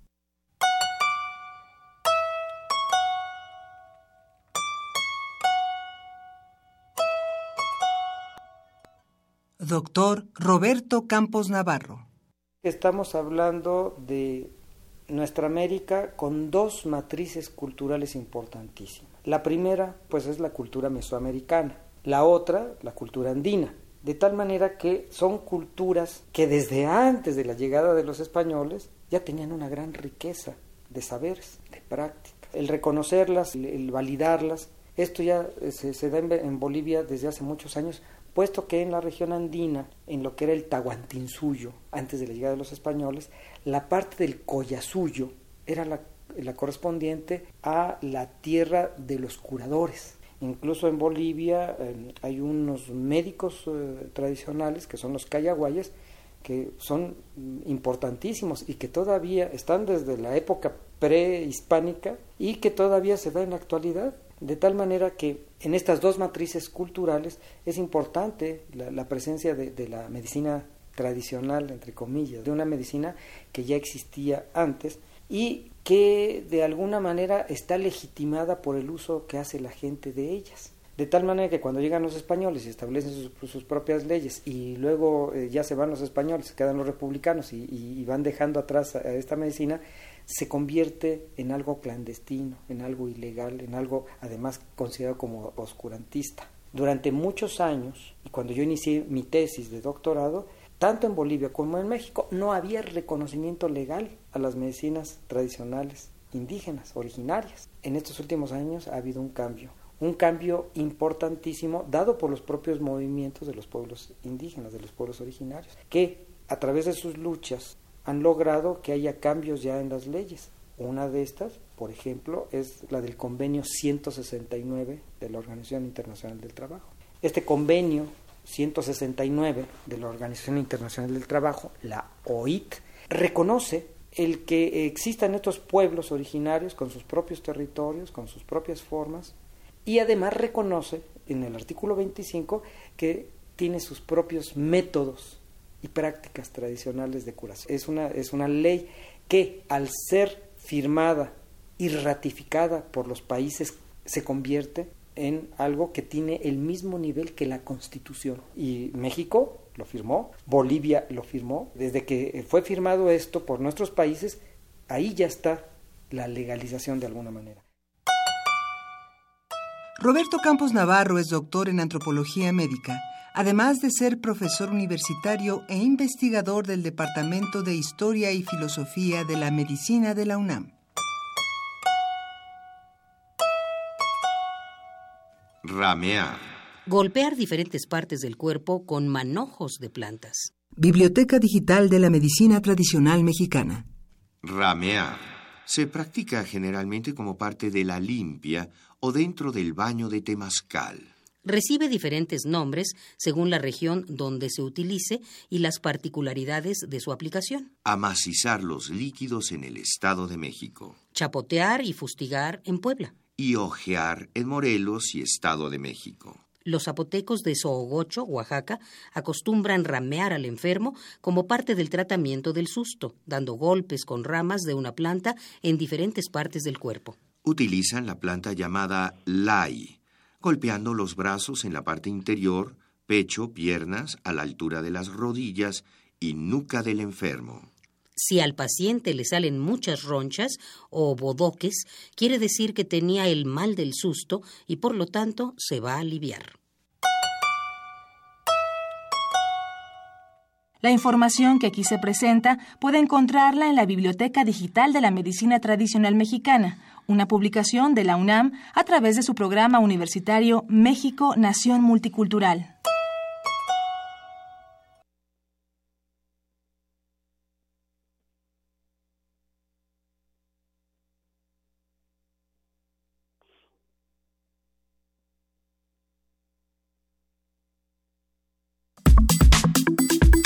Nota Nacional. Luego del asesinato del periodista Javier Valdés el 15 de mayo pasado, diversas organizaciones lanzaron una convocatoria para definir acciones de corto, mediano y largo plazo con el fin de combatir la inseguridad para la prensa en nuestro país. Del 14 al 16 de junio se reunieron en la Ciudad de México 381 periodistas, defensores de derechos humanos y personas interesadas en el periodismo. Esto fue en el Palacio Postal. Los asistentes que llegaron la mayor, de la mayor parte del país y de ciudades como Texas, Madrid, Bogotá, Berlín y Miami participaron en seis mesas de trabajo de Agenda de Periodistas. Esto lo pueden encontrar en, redes sociales con el hashtag Agenda de Periodistas y es un tema que no, no vamos a soltar. Se trata de un ejercicio inédito de deliberación colectiva para enfrentar las agresiones contra la prensa en México. Los, particip los, participantes, precisamente, coincidieron en la urgencia por construir organizaciones que desarrollen la capacidad de protección del gremio periodístico. Para hablar sobre los resultados, perspectivas de esta reunión, vamos a conversar con Antonio Martínez, el es cofundador y editor de Horizontal, horizontal.mx, que es el espacio de convocatoria y es la, sede de estas eh, iniciativas. ¿Cómo estás, Antonio? ¿Cómo, cómo, ¿Cuáles son los resultados de estas, de estas mesas? Muy buenos días eh, a su auditorio. Pues como ya se decía en la cápsula, fue el resultado es un resultado muy exitoso.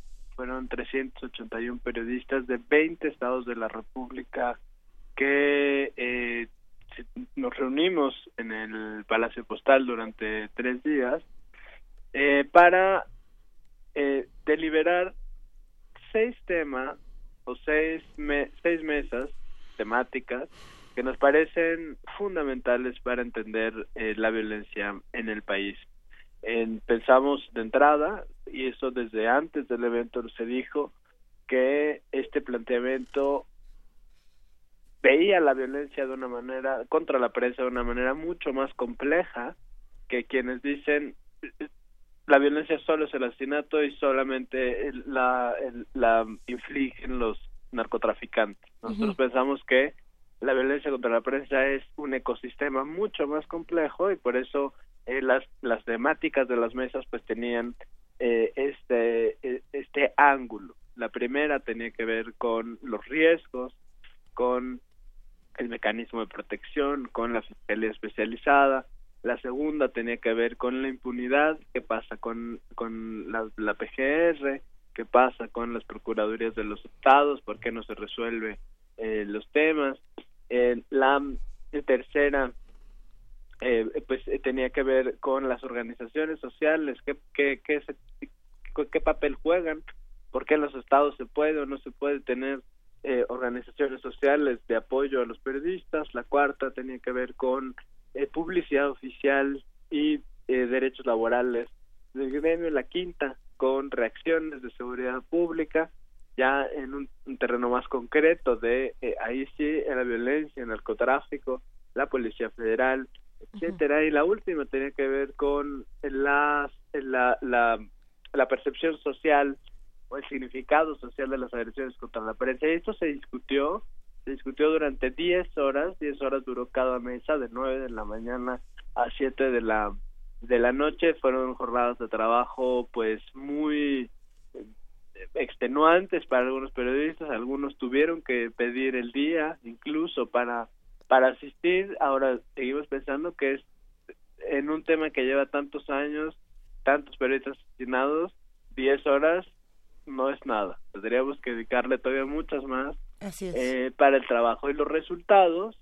Eh, ¿qué, ¿Qué salió de ahí? Bueno, la primera cosa que eh, que salió pues fue el evento mismo desde luego y lo que anunciamos ayer es que durante los próximos dos meses se van a sistematizar todas estas conversaciones y conclusiones entre todos ayudados desde luego por la Fundación Ciudadano Inteligente que fueron quienes facilitaron y moderaron las mesas es una fundación eh, no no lucrativa es basada en Santiago de Chile eh, y ellos estarán acompañando durante los siguientes dos meses este este proceso de sistematización de toda la información. Ahorita eh, la información hace poco la estaba ayer la estaba revisando y es abrumadora, es muchísima información, eh, es es como se dijo inédito la cantidad de información, la calidad de la información que se obtuvo eh, y que construyeron todos los periodistas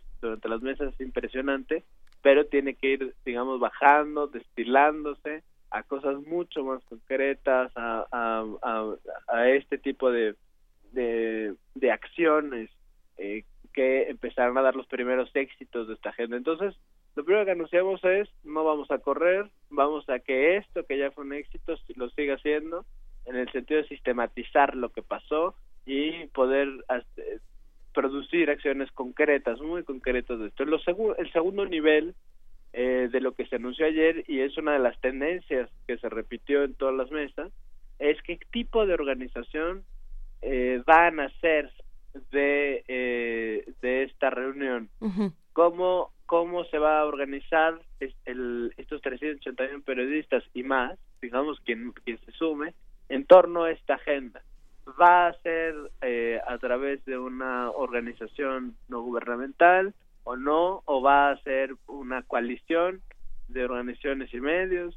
Es decir, eso todavía se tiene que discutir y, y, y esta misma facilitación y esta misma destilación de la agenda eh, permitirá eh, pues entender y votar y discutir entre todos exactamente eh, qué entidad eh, se creará para la eh, la consecución de los objetivos y de las de las agendas que se plantean en esto. Lo, lo, las otras dos digamos eh, tendencias que se repiten que se repitieron a lo largo de las mesas es falta más diagnóstico es decir el diagnóstico que tenemos sobre la violencia contra la prensa eh, el diagnóstico que han dado durante varios años los las organizaciones no gubernamentales eh, la Comisión de Derechos Humanos, eh, la Secretaría de Gobernación, no es eh, todavía suficiente, todavía no logra explicar eh, todas las, las complejidades de la violencia contra la prensa y necesitamos más diagnósticos. Y esto es como un insumo. Y la otra tendencia que salió es debemos acercarnos los periodistas más a la sociedad. hay una sensación también de los periodistas que la propia dinámica del medio, eh, alimentada por los, las maneras de la publicidad oficial, eh, la desconexión de los dueños de los medios, algunas prácticas periodísticas, eh, pues que, que no cumplen estándares éticos, nos han alejado a los periodistas de la sociedad y hay que modificar esa percepción, hay que modificar esa narrativa y eso desde luego pues es un trabajo cultural mucho más eh, amplio que el periodismo, pero es una preocupación central que eh, salió a lo largo de, todas las mesas eh, y esas son digamos algunas tendencias que ya hemos observado eh, que ya que ya podemos decir y esperaremos los siguientes dos meses para entender qué pasó ver la agenda destilada ver esas acciones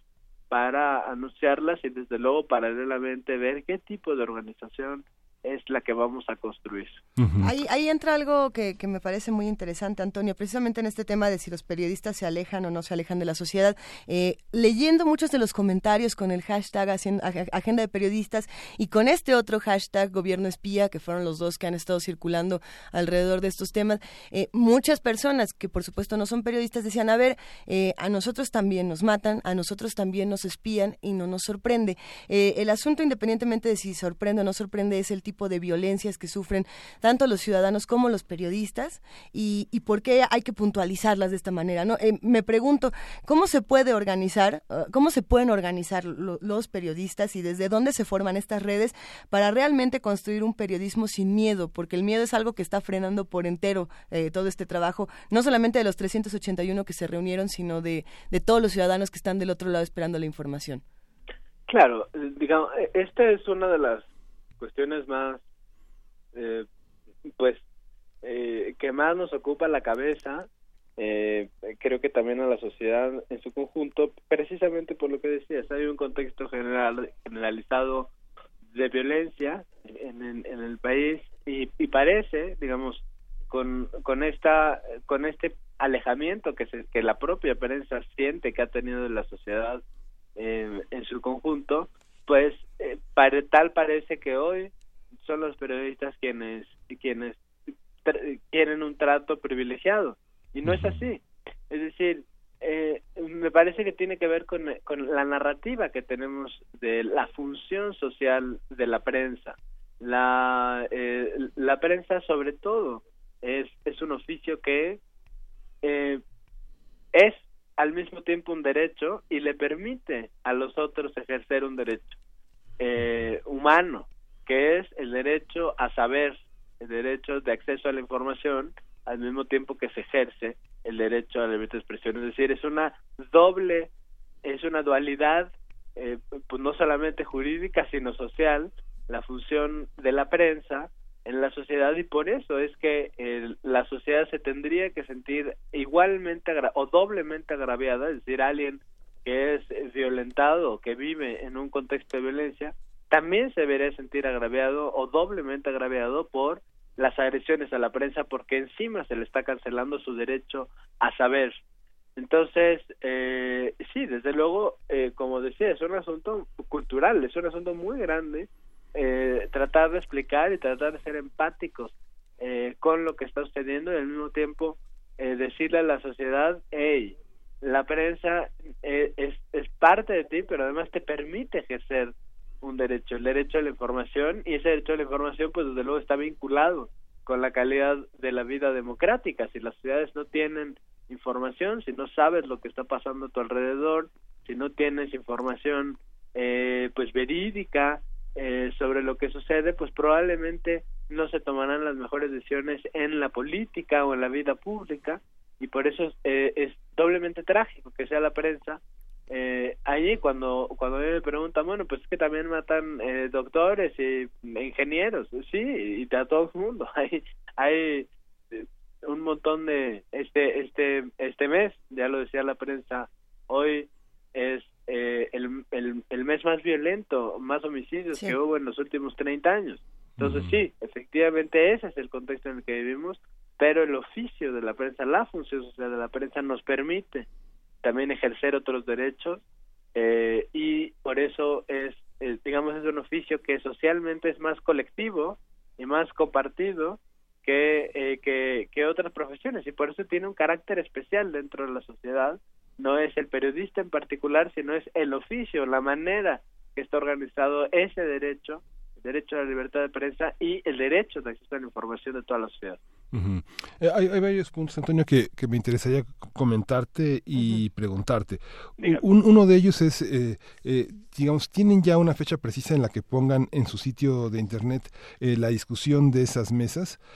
¿Van a hacer una transcripción? ¿Se hizo una, este, se hizo una minuta de los aspectos fundamentales? ¿Esa minuta tiene una interlocución con, con, con quiénes? ¿Quiénes son los interlocutores de esas mesas? ¿Son los propios empresarios de los medios? son las autoridades, son las autoridades gremiales, son las, eh, las instituciones dedicadas a la protección laboral. ¿A quiénes, va a, a quiénes van dirigidos? ¿Tienen unos interlocutores claros? ¿Se van a, pues, se van a poner las ponencias eh, que fueron organizadas eh, por escrito en el sitio de una vez? ¿Van a esperar a reunir todas? Este, ¿cómo, ¿Cómo lo van a hacer? Y otro aspecto que me parece importante, este, esta, esta insistencia en que se le ha dado la espalda a la, a la sociedad, que se ha alejado de la sociedad, este, me parece discutible, Antonio, porque finalmente hay una, serie de medios que han sido amenazados, que han sido perseguidos por este por la narcopolítica, que ahora la tendríamos que llamar así, porque ya sabemos que muchas eh, autoridades, muchos eh, están involucrados en esta en estos grupos delictivos y que persiguen a los periodistas con recursos de espionaje del propio Estado y que han fundado medios como Río 12, donde trabajaba Javier Valdés, y que no le han dado la espalda a la, a la sociedad, al contrario, están con las mujeres eh, eh, violadas, están con los niños eh, explotados, están con los braceros deportados, están en las instituciones. Yo creo que los periodistas, los reporteros son los que estamos frente a la, a la sociedad, recogiendo sus declaraciones, grabándolos, discutiendo con ellos y organizando la información. Este, son esos dos puntos que, que, sí me gustaría como, este, cómo, cómo los están pensando y, y cuándo tendremos esta, los resultados de estos encuentros ya este, este, poder, leerlos, poder discutirlos en otros ámbitos, poder difundirlos. Eh, sí, mira, la, sobre la primera pregunta, la, el tipo de metodología que, que hubo fue una metodología enfocada al trabajo. ¿sí? Los periodistas que fueron eh, no, no, no presentaron alguna ponencia o no, o no, o no dijeron eh, algún discurso, sino que eh, se, eh, se organizó todo alrededor de unas fichas temáticas eh, organizadas por todos los convocantes, recopilando información de los últimos 10 años sobre cada uno de los temas que ya mencioné, y luego a partir de ahí se identificaron eh, los problemas específicos de, eh, de esos temas y las causas de esos temas. Y a partir de ahí se organizaban las discusiones en pequeños grupos de trabajo, es decir, si una mesa de trabajo tenía 70 personas, eh, pues eh, se hicieron tres o cuatro grupos de trabajo de, eh, de 15 personas, eh, más o menos. Y esas 15 personas trabajaban en una causa específica de un problema particular dentro de esa temática y se deliberaba. Entre ellos se llenaron, se llenó un programa, en primero un año y luego un horizonte que le, que le llamamos el, el, el Horizonte México 2022 donde los periodistas imaginaban qué tenía que pasar de, eh, del día que estaban discutiendo hasta el 2022 para llegar a esos horizontes, esas metas, digamos, tener una, una un, un componente, desde luego, de imaginación política eh, alrededor de qué tendría que pasar. Y entonces, digamos, es un trabajo que, eh, que requiere ahora mucho tiempo de sistematización. Casi todo se hizo a mano, con post-its, eh, rotafolios, es eh, y que eh, se están capturando las post-its eh, todavía. Mm. digamos, un trabajo que nos, que, que nos tardará poner en, en, en una versión legible. Las fichas temáticas con las que se iniciaron la discusión van a estar pronto a disposición, digamos, para que la gente pueda ver el antes y el después.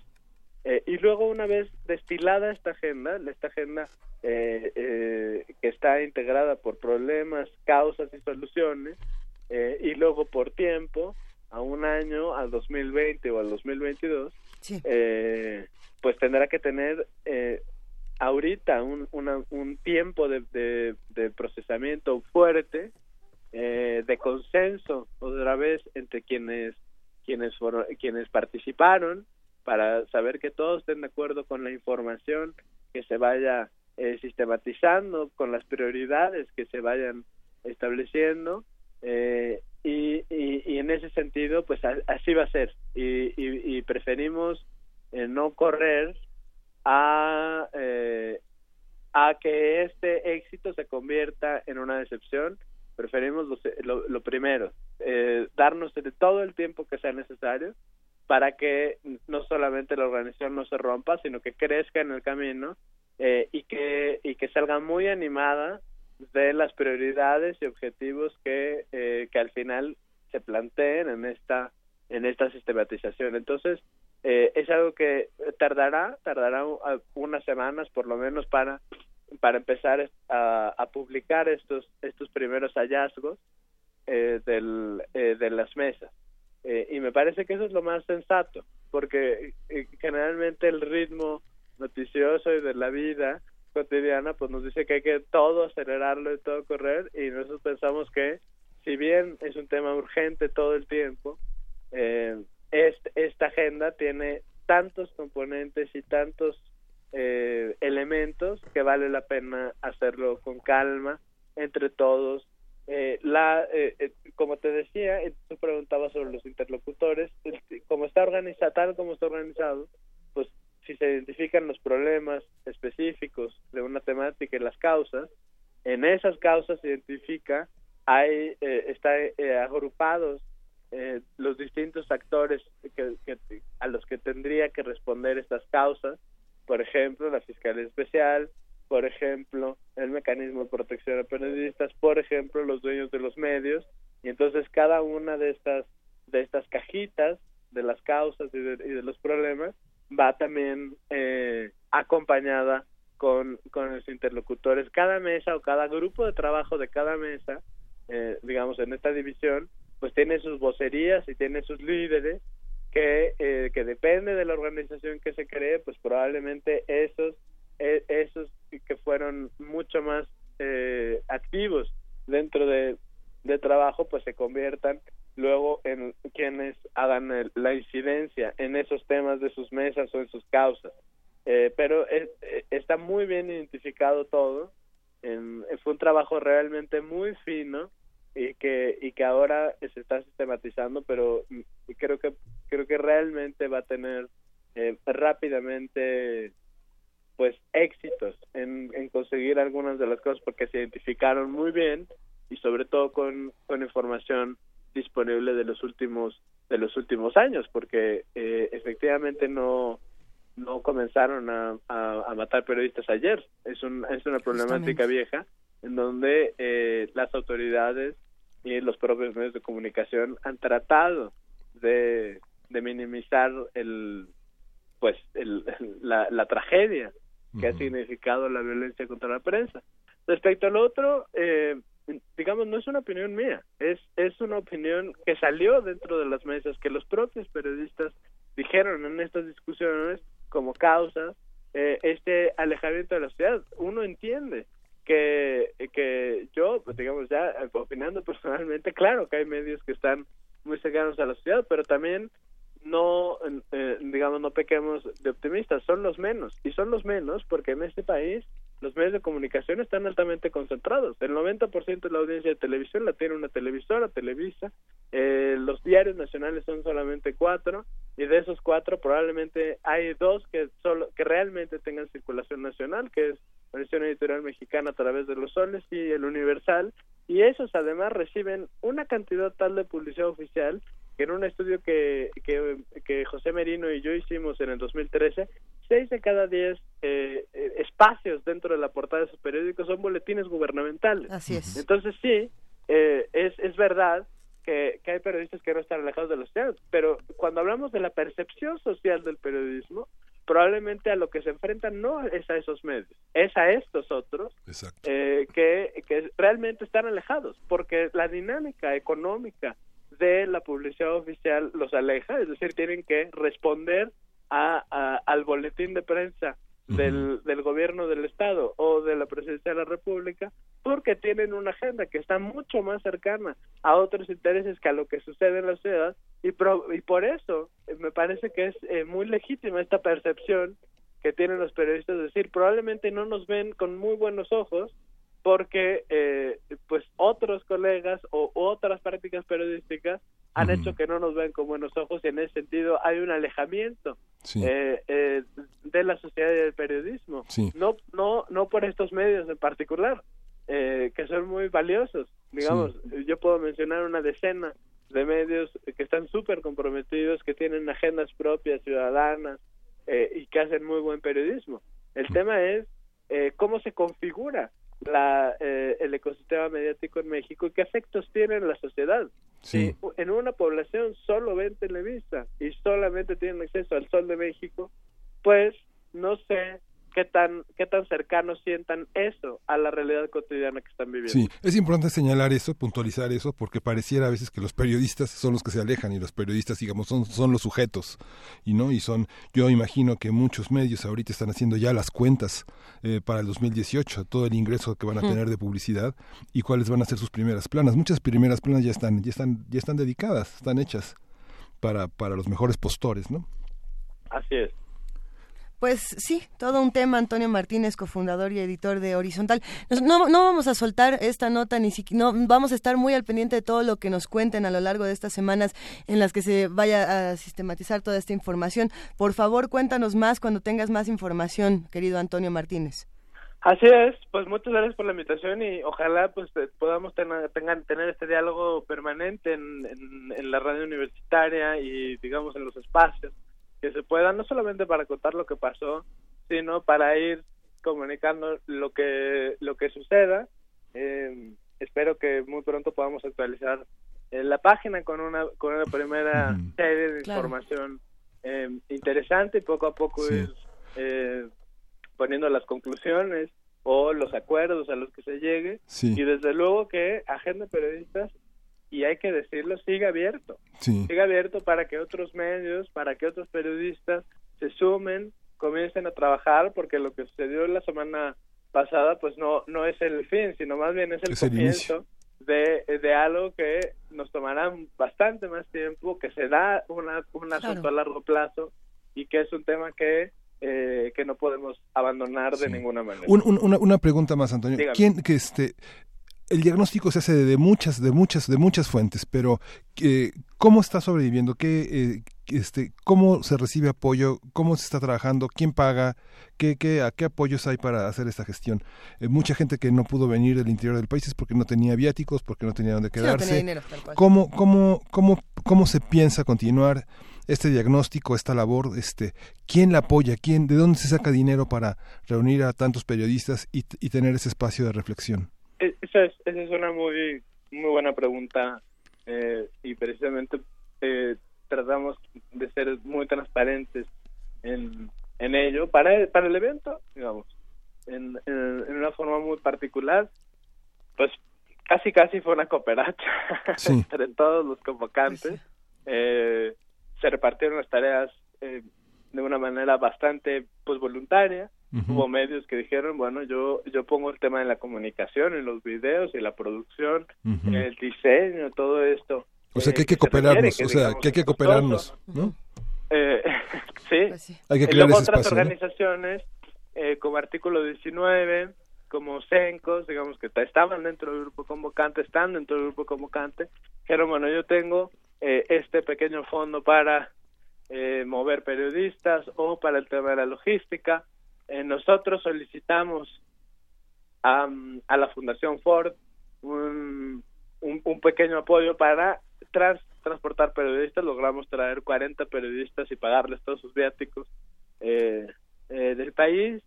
y así, digamos, fue una cosa bastante orgánica y un poco, pues, como respondía a una coyuntura y, y, era una cosa bastante urgente, pues la verdad es que todos, todos quienes integramos el, el grupo convocante, pues se pusieron las pilas, nos pusimos las pilas y logramos sacar el evento. Ahora lo que sigue, sí, eh, sí va a requerir eh, pues una infraestructura mucho más eh, pues sólida. Y en este en este caso estamos viendo algunas fundaciones internacionales ya para ver si podemos eh, tener apoyo de ellos. Todo también dependerá de cómo de qué decida la agenda de periodistas en qué se va a convertir, qué tipo de organización va a ser, va a ser una AC, va no no lo va a ser, va a ser una coalición y se va a trabajar con las con las organizaciones alrededor. Es decir, hay ya varias interrogantes, pero tenemos muy muy claro que, que un tema principal será eh, el dinero. La idea, digamos, una de las ideas que, que están ahí cuando, cuando los periodistas en las mesas dicen cómo nos vamos a organizar o esta pregunta les, les llega a la cabeza, pues lo que dicen es tenemos que convertir a esta a esto lo que sea a este grupo en un asunto autosustentable. Y eso es un asunto pues complicado que requerirá muchísimo trabajo y muchísimo esfuerzo pero ojalá ojalá suceda eh, y de momento pues la Fundación Ciudadano Inteligente eh, no no está cobrando ningún tipo de, de honorarios estamos pues trabajando con ellos. Eh, ellos de manera voluntaria vieron el tema desde Chile dijeron a nosotros nos interesa eh, y le entramos sin ningún tipo de, de remuneración y bueno pues ahí, está todavía en ese en ese estatus eh, voluntario en ese estatus eh, cooperativo entre todos pero desde luego ya estamos viendo a quién a quién a quién dirigirnos para que para que eso pueda arrancar eh, sin el agobio financiero y desde luego que pueda tener después un plan de autosustentabilidad y que pueda caminar solito. pues muchísimas gracias, Antonio. estamos en contacto y bueno, pues seguimos, seguimos, seguimos al pendiente de todo lo que suceda. Por favor, cuenten con nosotros. Gracias. Muchas gracias. Que esta nos sirva para como, una suerte de invitación para no solamente ser lectores, sino también actores de nuestra realidad. Eh, Radio UNAM nos regala en este momento historias de bolsillo para que precisamente hagamos otras lecturas de la realidad y tomemos diferentes acciones. Esto es Crónica, Mauricio Molina. Historias de bolsillo. Diminutos relatos de manufactura mexicana.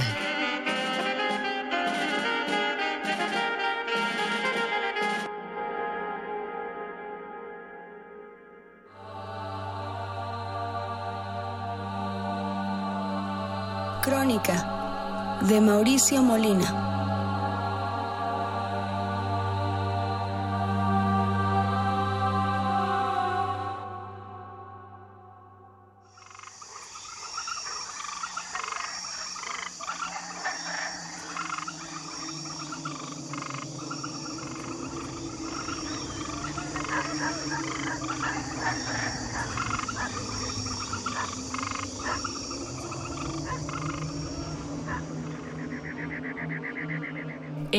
Enorme basurero ubicado al oriente de la ciudad, habita un grupo de adeptos a una religión todavía desconocida que lleva a cabo un rito por medio del cual, cuando llegan las lluvias, son capaces de conjurar al arco iris y lo hacen aparecer a voluntad para celebrar sus ceremonias.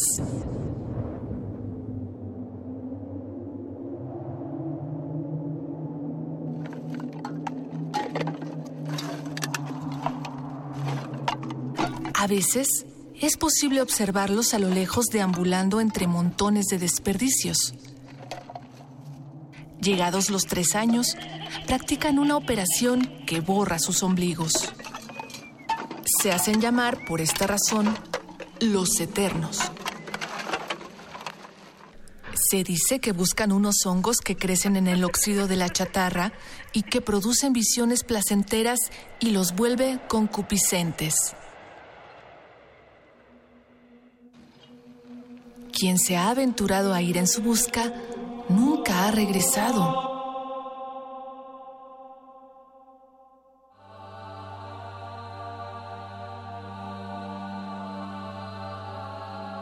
Crónica de Mauricio Molina.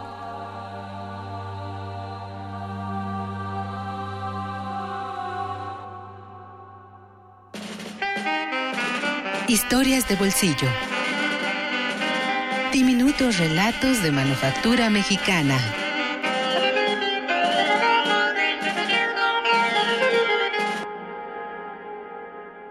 Son las 8 de la mañana con 49 minutos. Seguimos compartiendo información de Radio UNAM de todo lo que está ocurriendo tanto en nuestro país como en la universidad, que bueno, pues todos somos parte de, esta gran comunidad. Y por lo mismo tenemos invitaciones que hacer, invitaciones para también eh, resistir desde otros espacios. Tenemos conferencias y dramatizaciones sobre los jesuitas de la Nueva España. ¿De qué se trata esto? Jesús González Esmal nos lo va a contar, él es coordinador de todos estos asuntos. ¿Cómo estás, Jesús? Gracias, Luisa. Pues bien, afortunadamente aquí, eh, pues eh, a la expectativa de que hoy en la tarde, a las 5 de la tarde precisamente, tendremos en el, en el Museo de las Constituciones de la Ciudad de México, que es un museo el más moderno, el más avanzado en tecnología, interactivo, que pertenece, por cierto, a la Universidad Nacional Autónoma de México, que está en el Carmen y San Ildefonso. Ahí tendremos un eh, eh, extraordinario acto conmemorativo reproduciendo, recreando lo que fue aquel decreto terrible de Carlos III que expulsa a los jesuitas de la Nueva España, que estaban justamente en lo que hoy es el barrio universitario del centro histórico. Ahí estaban los jesuitas, tenían sus seminarios, sus iglesias, sus escuelas para indígenas, etcétera, y fueron con un bando de Carlos III contundente a sacarlos de sus eh, habitaciones en el seminario y inmediatamente trasladarlos a Veracruz expulsados para ver si eh, llegaban a, Cádiz y de Cádiz a ver si los albergaban después como ocurrió eh, que llegaron finalmente a Bolonia donde ahí murieron una gran parte. Y en el trayecto desde luego de aquí a Veracruz hubo quienes con enfermedades y pues la misma condición de presión dejaron las vidas en el camino y en el trayecto en el buque, en el barco también eh, cayeron muchos, pero lo, de los que llegaron a Bolonia y, y, siendo mexicanos, porque habían nacido aquí, está Francisco Javier Clavijero, que hoy vamos a releer su, su obra, bueno, fragmentos de la obra, la, la historia, la historia antigua de México, que es, en mi concepto, la más profunda, el más profundo análisis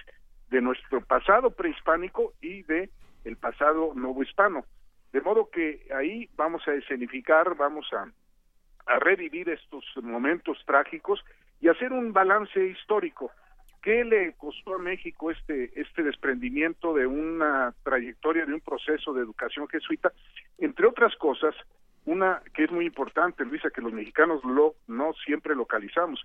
Los jesuitas tenían muchas misiones al norte de la República, desde luego en Sonora y en la Alta Primería, lo que es California, Arizona, por el lado este de Coahuila también, y todas esas colonias, cuando, todas esas eh, misiones, cuando los eh, expulsan del territorio nacional de la Nueva España, quedan eh, pues abandonadas. ¿Y qué pasó entonces? Pues si esto ocurrió en 1767, se vinieron infiltrando los norteamericanos, básicamente los cuáqueros, los puritanos, y apoderándose del territorio que más tarde, casi un siglo de, de distancia nos van a, a, despojar los, eh, los Estados Unidos y que hoy Trump no quiere reconocer no, que son nuestras tierras, que, que, es nuestro pasado y que lo, los mexicanos estábamos ahí en ese sitio. En fin, claro. tiene muchos ángulos muy, muy interesantes que creo que vale la pena aprovechar esta tarde.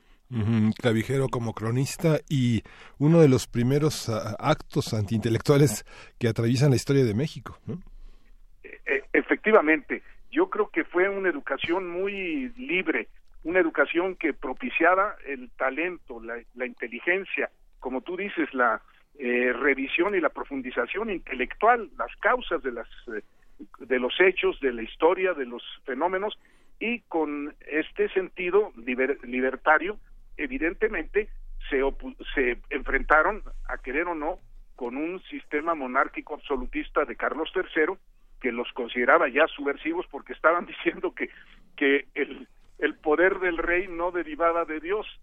Decían los jesuitas, entre otras cosas, que el poder de Dios lo daba al, al pueblo, a la soberanía popular y que este era el que tenía, en realidad era depositario de la soberanía. Bueno, estos conceptos tan eh, fundamentales que hoy nos parecen tan familiares, en aquel entonces fueron motivo de, de controversias y claro, el poder omnímodo del rey se, se impuso sobre eh, los eh, evangelistas o sobre los misioneros eh, jesuitas y finalmente el desenlace fue este. Y también sufrieron este mismo fenómeno en Sudamérica. Tú te acuerdas en, en, Uruguay las eh, los estados guaraníes cuando en, en, los jesuitas pues hicieron reductos donde los indígenas, los naturales del lugar, se defendieron de la infiltración de los portugueses que querían tomarlos como esclavos. Y si aquí en México los defendieron a los indígenas contra los encomenderos, allá contra los esclavistas. Y claro, la corona de, de Portugal se alió a la corona de, de España para cometer este eh, terrible expulsión que pues todavía en nuestros tiempos es notorio y que tenemos como universitarios que incurrir, que saber qué pasó ahí y qué, por qué se interrumpió entonces nuestro proceso civilizatorio, por llamarle de alguna manera, que estábamos antes de los Estados Unidos, teníamos universidades, imprentas, hacíamos y respetábamos el, el proceso del mestizaje, tanto racial como cultural, íbamos progresando y de repente se trunca este proceso, vienen este unos vacíos ahí de, de educación y de y nos fuimos por otro lado a una, una una cierta religiosidad sometida y finalmente pues eh, los Estados Unidos brincan y nosotros nos quedamos este estancados hay ahí pues algunos eh, puntos de, de verdadero interés histórico que explorar y eso estamos haciendo ahora. A ver, estamos aquí viendo todo el cartel de actividades que no solamente eh, se llevarán a cabo el día de hoy. Bueno, hoy nos espera al parecer una tarde subversiva y transgresora. Jesús, eh, tenemos también actividades el viernes, el sábado y el domingo para seguir hablando de todos estos temas. Efectivamente, mira, eh, bien tocas este este tema, ah, Luisa. Es el, el viernes va a ser también sensacional. El viernes es a las seis de la tarde, nada menos que en el antiguo colegio de San Luis Delfonso, donde fue el seminario de los jesuitas y vienen los dos jesuitólogos más conocedores de, de México y del mundo de lo que fue esta expulsión. Están, van a estar precisamente Reynoso y Alfredo Alfaro, Alfonso Alfaro. Reynoso es eh, quien ha estudiado más el, el, hecho. Arturo Reynoso, si no me equivoco. Sí, Arturo Reynoso, efectivamente, y Alfonso Alfaro. Y yo creo que ahí va a ser un diálogo entre ellos para ver en, a fondo eh, cómo ocurrieron los hechos y qué significado y trascendencia tuvieron para el mundo y para el, nosotros los mexicanos. Y luego el sábado tenemos una reproducción, es decir, una resignificación teatral de un monólogo precisamente de Francisco Javier Clavijero, el historiador mexicano que estando en Bolonia escribió la antigua historia de México y cuyos restos eh, ya los trajimos, están en la rotonda de los hombres ilustres. En 1970 el historiador Salvador Pasquel logró traerlos de Bolonia. Los de Francisco Javier Alegre no los hemos podido eh, traer a México, pero a los de Clavijero están aquí. Y ahí va a haber un interesante monólogo como el propio clavijero eh, se autoexpresa de qué estaba sintiendo en Bolonia y cómo se defendió contra los intelectuales europeos que decía que los naturales eh, de, América no eran seres racionales, que éramos un pueblo de, viciosos, que no teníamos salvación, que éramos este, que estábamos condenados a la, a la incivilización.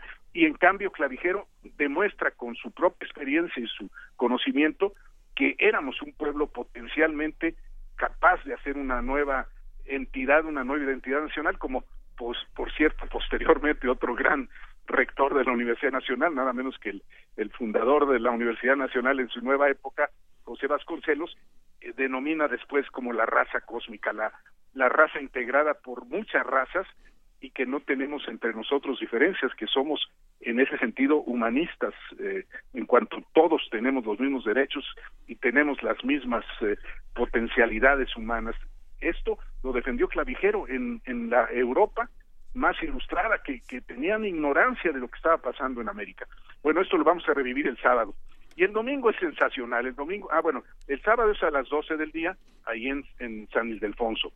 Eh, y el y el domingo es sensacional también porque ahí es Clara Bargelini y eh, Quesada que van a hacer un, un concierto de ensamble de la época barroca del tiempo y sobre todo van a introducirse en lo que fue la aportación de los jesuitas al arte.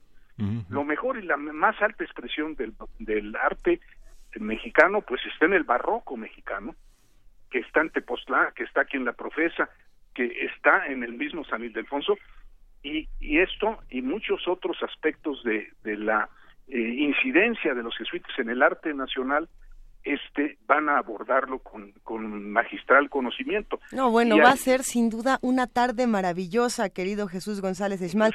Exactamente. Ya compartimos el cartel en redes sociales porque se nos viene encima vertiginosamente eh, el corte de las 9 de la mañana. Pero a ver, nos espera hoy a las 5 de la tarde en Del Carmen 31 en el Museo de las Constituciones. Una tarde subversiva, transgresora, humanista y sobre todo llena de conocimiento. Jesuitas de la Nueva España a 250 años de su expulsión. Eh, muchísimas gracias. Te mandamos un gran abrazo y nos vemos todos en la tarde. Igualmente, con todo gusto, hasta pronto. Muchas gracias. Te queremos, igualmente, Hasta luego. Primer movimiento. Hacemos comunidad.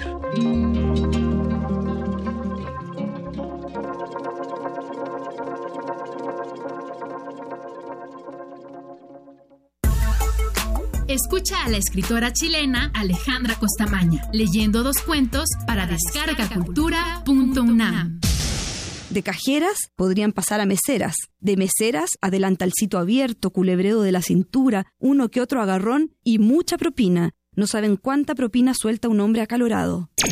Todo esto lo encuentras gratis en www.descargacultura.unam.mx. La voz, aunque intangible, construye armonías, comunidad y espacio. El programa coral universitario presenta en concierto a los coros de la FESA Catlán, Facultad de Ciencias y de la Escuela Nacional de Trabajo Social. Interpretarán obras en más de cinco idiomas del siglo XVI hasta nuestra época. Te esperamos el sábado 24 de junio a las 5 de la tarde. Entrada libre. Sala Julián Carrillo. Radio UNAM.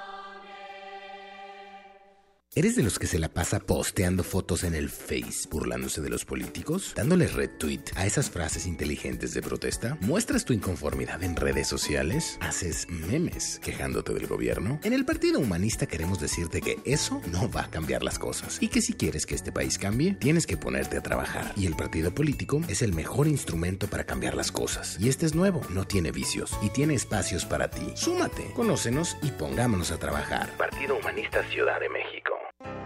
El antiguo colegio de San Ildefonso exhibe la muestra Leo Matis, el muralista de la lente, a 100 años de su nacimiento, que reúne 81 fotografías, además de dibujos, caricaturas y notas periodísticas sobre este maestro de la lente, que contribuyó en forma decisiva para el desarrollo de la fotografía en América Latina y ofrece una visión integral de las cualidades estéticas de su obra. Leo Matis, el muralista de la lente, a 100 años de su nacimiento, se puede visitar en el antiguo colegio de San Ildefonso.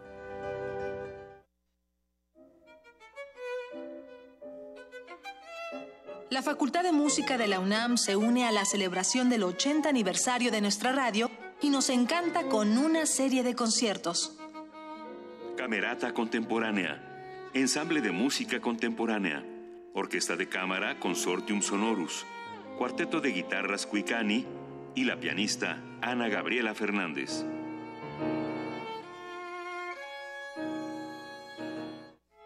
Todos los jueves de junio, 17 horas, Sala Julián Carrillo, entrada libre, por el 96.1 FM, Radio UNAM.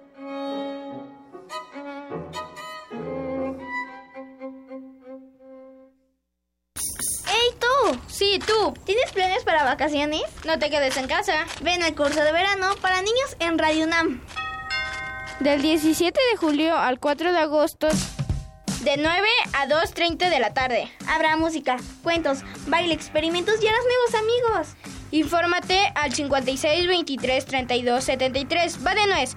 56 23 32 73. Hay cupo limitado. Ven y pásatela estupefantástico. Primer movimiento. Podcast y transmisión en directo en www.radiounam.unam.mx.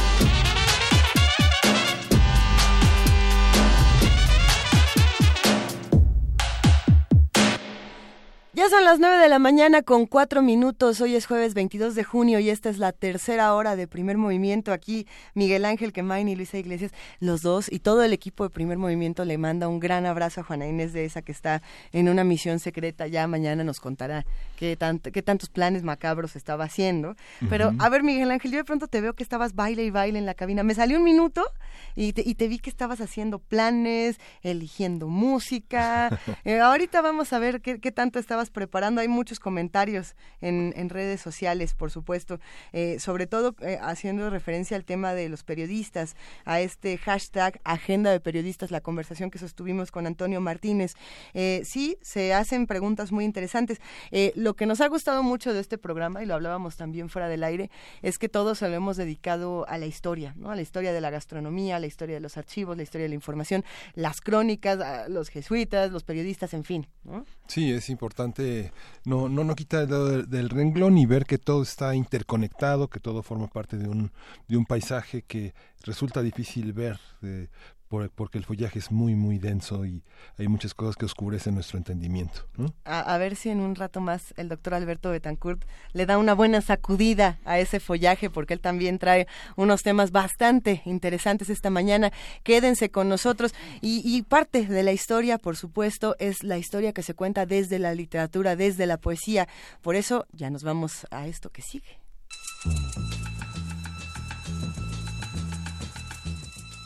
Es hora de poesía necesaria.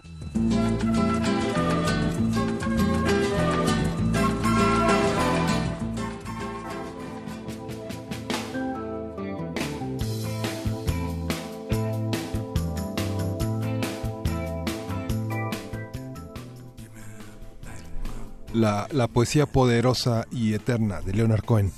El futuro, el futuro que nos espera eh, una traducción eh, eh, sin crédito pero bastante accesible de esta canción tan tan de tanta revuelta. Devuélveme mi noche rota mi habitación de espejos mi vida secreta. Me siento solo aquí. No queda nadie a quien torturar. Dame el control absoluto sobre todas las almas vivientes. Yace junto a mí nena es una orden. Dame crack y sexo anal. Llévate el único árbol que queda y métetelo por el agujero de tu cultura Devuélveme el muro de Berlín, devuélveme a Stalin y a San Pablo. He visto el futuro, hermano, en el asesinato.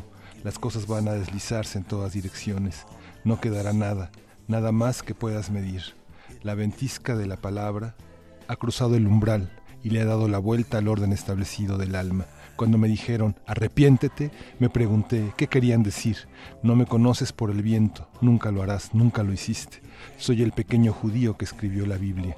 He visto las naciones alzarse y caer, he oído, he oído sus historias, las he oído todas, pero el amor es el único motor de la supervivencia. A tu sirviente aquí le han dicho que lo diga bien claro, que lo diga fríamente, se acabó, no va a ir más lejos. Y ahora las ruedas del cielo se detienen y sientes la fusta del diablo, prepárate para el futuro, es el asesinato.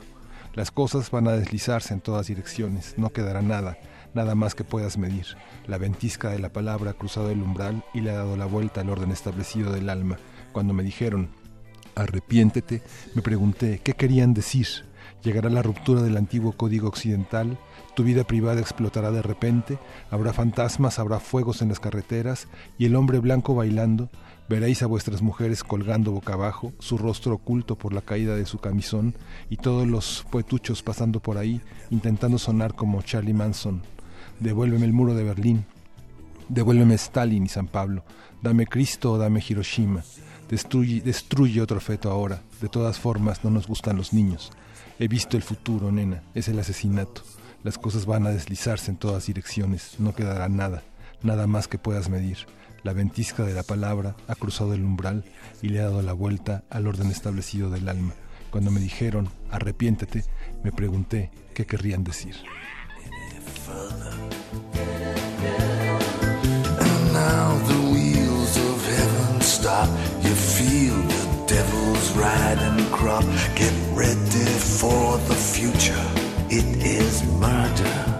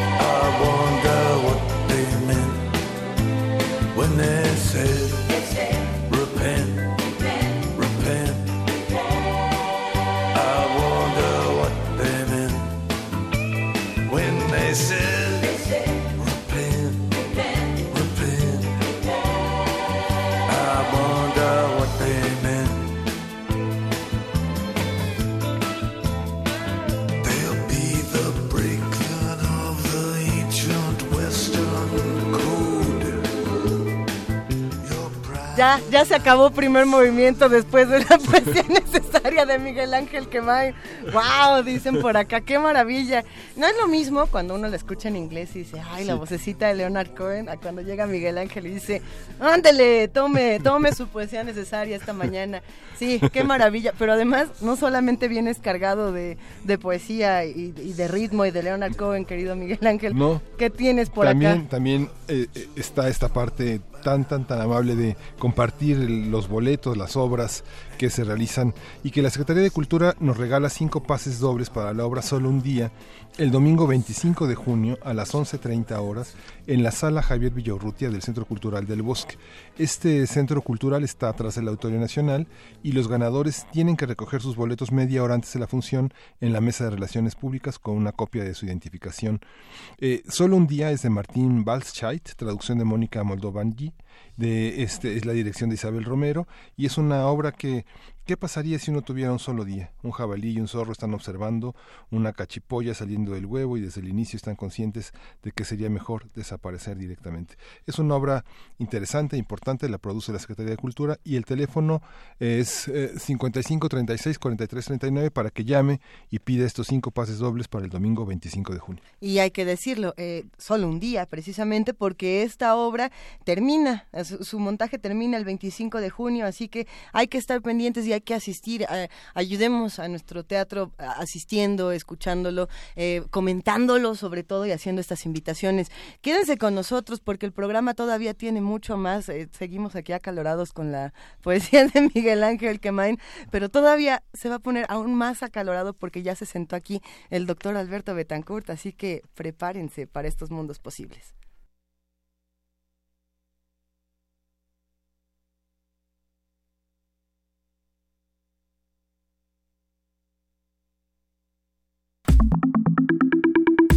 La mesa del día. El jueves se vuelve jueves cuando el doctor Alberto Betancourt, doctor en historia, profesor de la Facultad de Filosofía y Letras de la UNAM y coordinador del Observatorio del G20 de la misma facultad, ah, ya lo digo de corridito y de memoria, llega a esta cabina de Radio UNAM y transforma este programa en sus mundos posibles. ¿Cómo estás, Alberto? Hola Luisa Miguel Ángel, ¿qué tal? Buenos días amigos Hola, del Alberto. auditorio. Qué bueno que está presente con nosotros el espíritu de Leonard Cohen. Eterno, sí. Sí, lo necesitamos el día de hoy porque vamos a abordar temas de alta tensión, muy delicados, importantes para nuestra república, para la vida pública. Espero que podamos mantener el tono de esa poesía. Quisiera yo compartir con ustedes el día de hoy el tema relacionado con el registro periodístico de la historia política. Quisiera hablar consecuentemente de la importancia que tiene el hecho de que exista una crónica de las actividades políticas, incluso las más sutiles y recónditas, aquellas que a veces se realizan en lugares inesperados, pero que determinan el rumbo de la nación. Y para ello quisiera yo evocar el trabajo de un periodista de la revista Proceso, Álvaro Delgado, quien es, según me comentaba en la entrevista que nos hizo favor de concedernos, egresado del CCH Naucalpan y de la FESA Catlán. Él es muy conocido por su trabajo sobre el yunque y la ultraderecha en México. Es, eh, digamos, un texto que circuló profusamente. Y ahora quisiera yo ocuparme de un otro, de otro texto que él elaboró, El Amaciato, eh, El Pacto Secreto Peña Calderón y otras traiciones panistas. Es un texto publicado por la revista Proceso. Y en ese libro él explora las complejas relaciones entre priistas y panistas que oscilan entre la cercanía y la rivalidad. Es un texto muy fuerte. Yo seleccioné cuatro episodios de los cuales me gustaría hablar el día de hoy. El Pemex Gate, probablemente el caso más documentado y transparente de corrupción visible en México. Eh, los vínculos establecidos entre Felipe Calderón y Enrique Peña Nieto y particularmente el pacto que ellos celebran en el Hotel Nico. Después, un pacto que se realiza posteriormente en la Secretaría de Gobernación para evitar una alianza entre el PAN y el PRD en las elecciones del Estado de México del año 2011 y finalmente hablar del apoyo que le brinda Felipe Calderón a Enrique Peña Nieto, traicionando a la candidata del PAN, Josefina Vázquez Mota. Quiero decir que a partir de este momento me voy a apegar al texto de Álvaro Delgado. Quizá tenga algunas eh, otorgue, eh, mencione yo algunos datos que no corresponden con el texto del libro, porque voy a hacer referencia a una entrevista que le hice a Álvaro Delgado en días pasados, en el que él me hizo favor de abundar en algunos detalles que no aparecen en el libro. Consecuentemente, yo no voy a dar mi versión de los hechos, sino que voy a hablar, a parafrasear la versión de Álvaro Delgado, y quisiera yo decir que en todo caso, eh, como historiador, lo tomo como una primera versión para aproximarme a estos acontecimientos históricos, y desde luego quedó abierto para que si alguno de los actores, protagonistas o testigos de estos acontecimientos quisiera contravenir, complementar, corregir, aumentar algunos de estos episodios, pues desde luego estamos abiertos para que nos cuenten sus, eh, sus otras versiones, digamos, ¿no? Y después, pues, trabajar como historiador los escorzos de lo que ocurrió. Luisa, Miguel Ángel, así que si les parece bien, creo que podríamos empezar con el caso del Pemex Gate. Bien. Un suceso que se desarrolla en el Palacio de San Lázaro, en ese lugar que fue el antiguo patio de maniobras de ferrocarriles, en el edificio diseñado por el arquitecto Pedro Ramírez Vázquez. Y el evento que vamos a relatar ocurre también en otra sede, un poco insospechada, la cantina La Barraca o Raca, en la cual también van a tramarse algunos acontecimientos relacionados con el Pemex Gate. Dice en su texto Álvaro Delgado que la relación de Vicente Fox con los priistas ha sido buena desde hace mucho tiempo, que en ese sentido, pues quizá no es tan sorprendente el hecho de que recientemente también haya manifestado estas preferencias. Cuando era presidente Vicente Fox, Santiago Krill, secretario de Gobernación, y Felipe Calderón, secretario de Energía, se pactó la exoneración de los dirigentes del PRI que habían participado en el desvío de 1.100 millones de pesos del sindicato petrolero, de los cuales 500 millones fueron destinados a la campaña presidencial del PRI. Quizás hasta este punto todos estamos más o menos enterados de lo que ocurrió, pero aquí Álvaro Delgado ofrece detalles proporcionados por los propios participantes en los eventos que le dan a uno una mejor idea de lo que ocurrió. Eh, dice Álvaro Delgado que con el tiempo conoció al tratar de esclarecer eh, el detalle de lo ocurrido, que Felipe Calderón, que en aquel entonces era secretario de Energía, fue uno de los que orquestaron el acuerdo. El Bester Gordillo y Roberto Madrazo participaron en la gestión para tratar de evitar lo que era el inminente desafuero del senador Ricardo Aldana, que era tesorero del sindicato. En la maniobra jugaron un papel fundamental Malio Fabio Beltrones y Miguel Ángel Osorio Chong, así como Por Margarita. si ya no nos acordábamos de María Sí, yo volteé a ver a. Luisa porque ella, porque tú has pedido expresamente que eh, hagamos una cobertura un poco más amplia, digamos, de los actores De los políticos actores. eh, en nuestra sociedad. Participaron también Margarita Zavala y Rafael Moreno Valle, que en aquel entonces eran eh, legisladores. Y luego vamos a hablar de qué están haciendo ahora, pero bueno. Vamos a hablar después en algunos programas posteriores. Sí. En aquella ocasión, Miguel Ángel Yunes Linares propuso adelantar la votación propuesta para el día 17 al día 11, lo que garantizaba la ausencia de varios diputados del PRD y el PAN, que estaban en favor del desafuero, es decir, de que se instaurara el juicio de procedencia para desaforar al senador Ricardo Al- Aldana y se pudiera cumplir con el procedimiento establecido por un juez que lo acusaba de este desvío de 1.100 millones de pesos.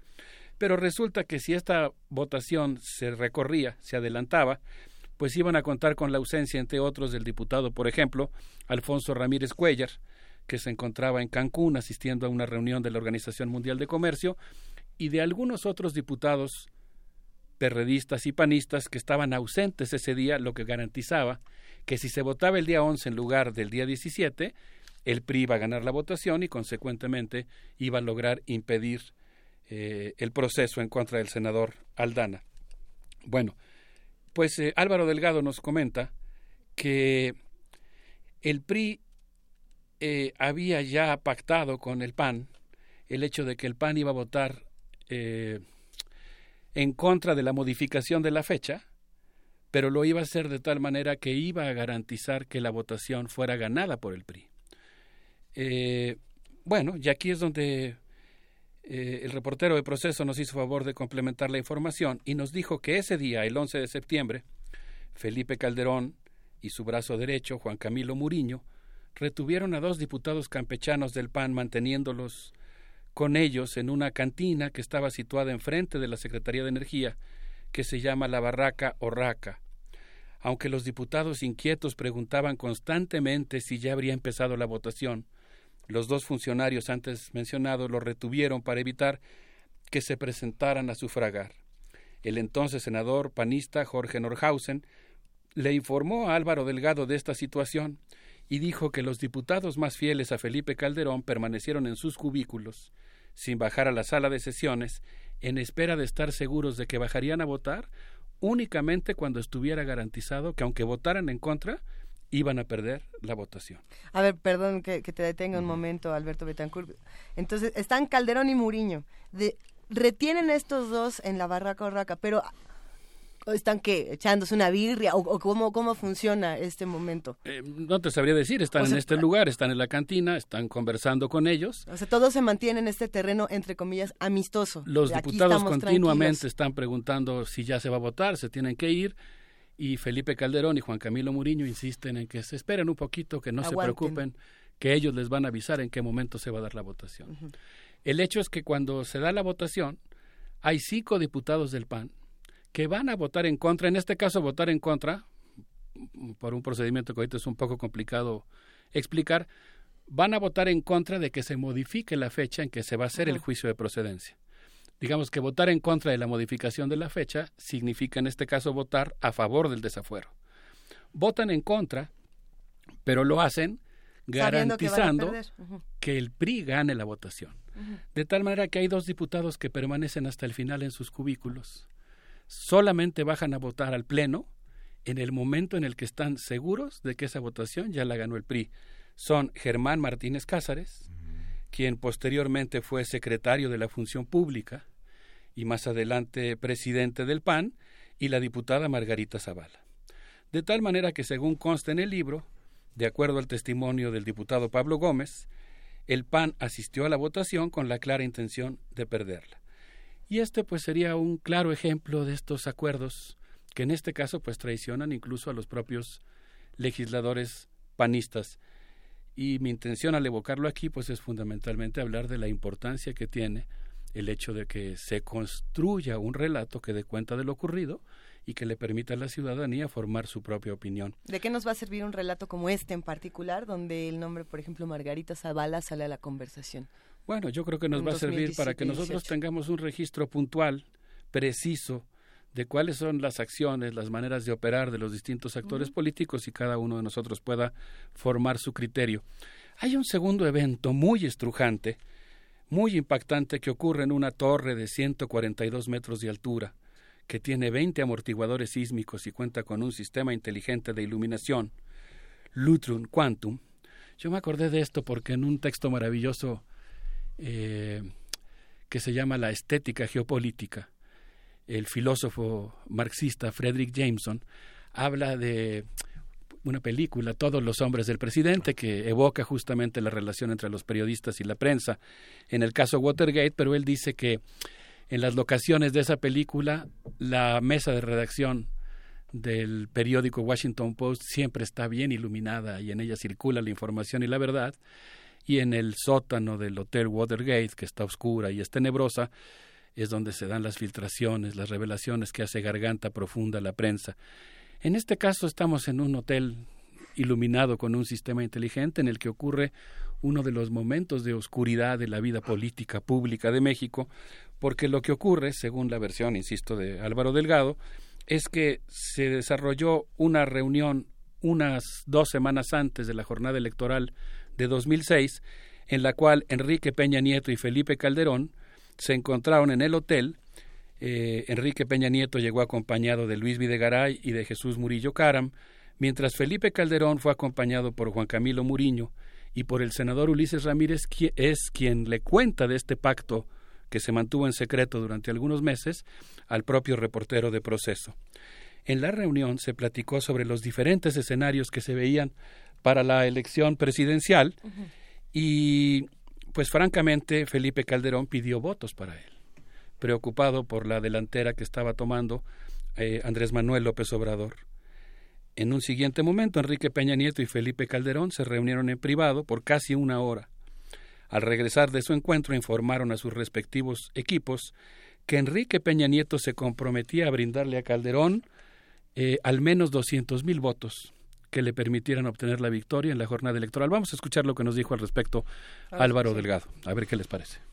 Eh, como yo lo detallo en el libro, se platicó sobre los diferentes escenarios que se veían hacia la elección presidencial y cómo eh, Peña o cómo Calderón eh, le plantea a Peña un acuerdo para que lo apoye electoralmente desde el Estado de México. Primero se da esa reunión entre los dos grupos y luego, luego durante más de una hora se reúnen en privado solamente Calderón y Peña Nieto y salen solamente para que los equipos se enteren de que habían pactado que Peña Nieto le transferiría a Felipe Calderón por lo menos 200 mil votos de militantes priistas del Estado de México, es decir, iba a operar Peña Nieto a favor de Calderón con las estructuras del PRI en el Estado de México.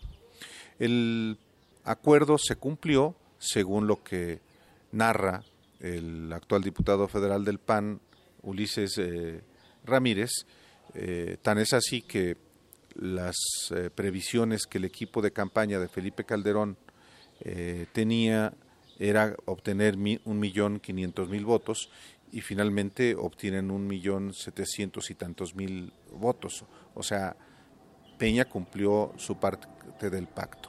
¿A cambio de qué?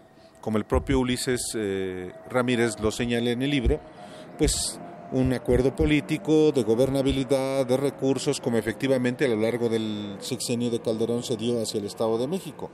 Y no solamente eso, sino un, un acuerdo político que trascendió inclusive las elecciones del 2011 y que llegó a las elecciones del 2012 cuando Felipe Calderón desde el gobierno federal operó a favor de Peña para que ganara la elección de ese año. Me llamo Álvaro Delgado, yo soy reportero de la revista Proceso desde hace 23 años, aunque ya tengo dedicándome al periodismo desde 1986 y tengo 51 años de edad.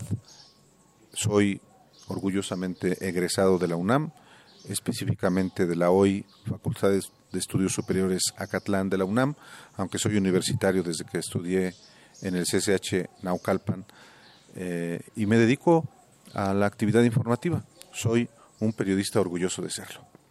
Un, un, periodista orgulloso de serlo. Le mandamos un gran abrazo a Álvaro Delgado. Y bueno, pues él precisamente está recreando este, este relato, esta, esta realidad que, que también narra Ulises Ramírez del PAN, ¿no? Qué, qué fuerte, interesante, Alberto Betancourt. Así es, yo creo que es algo que ensombrece el corazón. Ahora que tuve oportunidad de estar en la redacción de la revista Proceso, eh, en la salita de espera hay una gran fotografía, eh, tamaño póster, en color, en la que se ve de espaldas a Julio Scherer, entrevistando a quien se ve de frente en la fotografía, el subcomandante insurgente Marcos. Eh, fue muy emocionante estar en una revista que ha documentado con tanto detalle la vida pública y pues poder constatar el esfuerzo que hace la prensa por estar construyendo estas versiones. Insisto en que yo como historiador la tomo como una versión. Obviamente la escogí porque me parece que cumple con algunos requisitos básicos como señalar puntualmente cuáles son sus fuentes, como ocurre en este caso cuando alude al legislador eh, Ulises Ramírez, que es quien revela eh, la, la, existencia de la reunión y el contenido de, la, de las cuestiones que se hablaron ahí. Pero pues efectivamente pensaba yo en una frase que utiliza el propio Julio Scherer en su revista, en su libro eh, Calderón de cuerpo entero en la que él dice que hay escenas que pues realmente ensombrecen el corazón. Yo les estoy contando también para hablar no del lado oscuro de la luna, sino del lado brillante de la ciudadanía que tiene que ver con el esfuerzo que hacen en este caso los periodistas por documentar lo que ocurre y me parece que ese esfuerzo tiene un enorme valor hoy que hay todo un tema, discusión en la sociedad respecto al espionaje de periodistas, el acoso a los mismos. Álvaro Delgado, por cierto, quizá algunos de ustedes también lo vieron recientemente porque se paró a mostrar una cartulina al presidente Enrique Peña Nieto que decía ni uno más. Se acercaron miembros, supongo yo, que del Estado Mayor Presidencial a pedirle que bajara su cartulina. Eh, y, Peña Nieto dijo, no, déjenlo, que es su libertad de expresión y estamos hablando de periodistas aquí. Así es. Entonces creo que este esfuerzo ciudadano por documentar es muy importante. Quisiera mencionar una, un siguiente episodio, a reserva de que creo que cada uno de los dos anteriores nos deja vibrando y con interés de ahondar en la, en, el esclarecimiento de los hechos. Pues resulta que en el edificio que fue mandado construir por un algodonero porfirista llamado Feliciano Cobian, y que consecuentemente se conoce como el Palacio de Cobian, el lugar que eh, finalmente yo quisiera concluir con un cuarto episodio, Luisa. Creo que todos estamos Estamos impactados, pero estamos también tratando de recordar a todos estos personajes y en dónde están en 2017, solamente para ir reconstruyendo el camino de todos estos personajes. Así es, digamos de alguna manera que lo que estamos haciendo es un perfil biográfico de algunos de los principales actores de la dónde clase estarán algunos en 2018?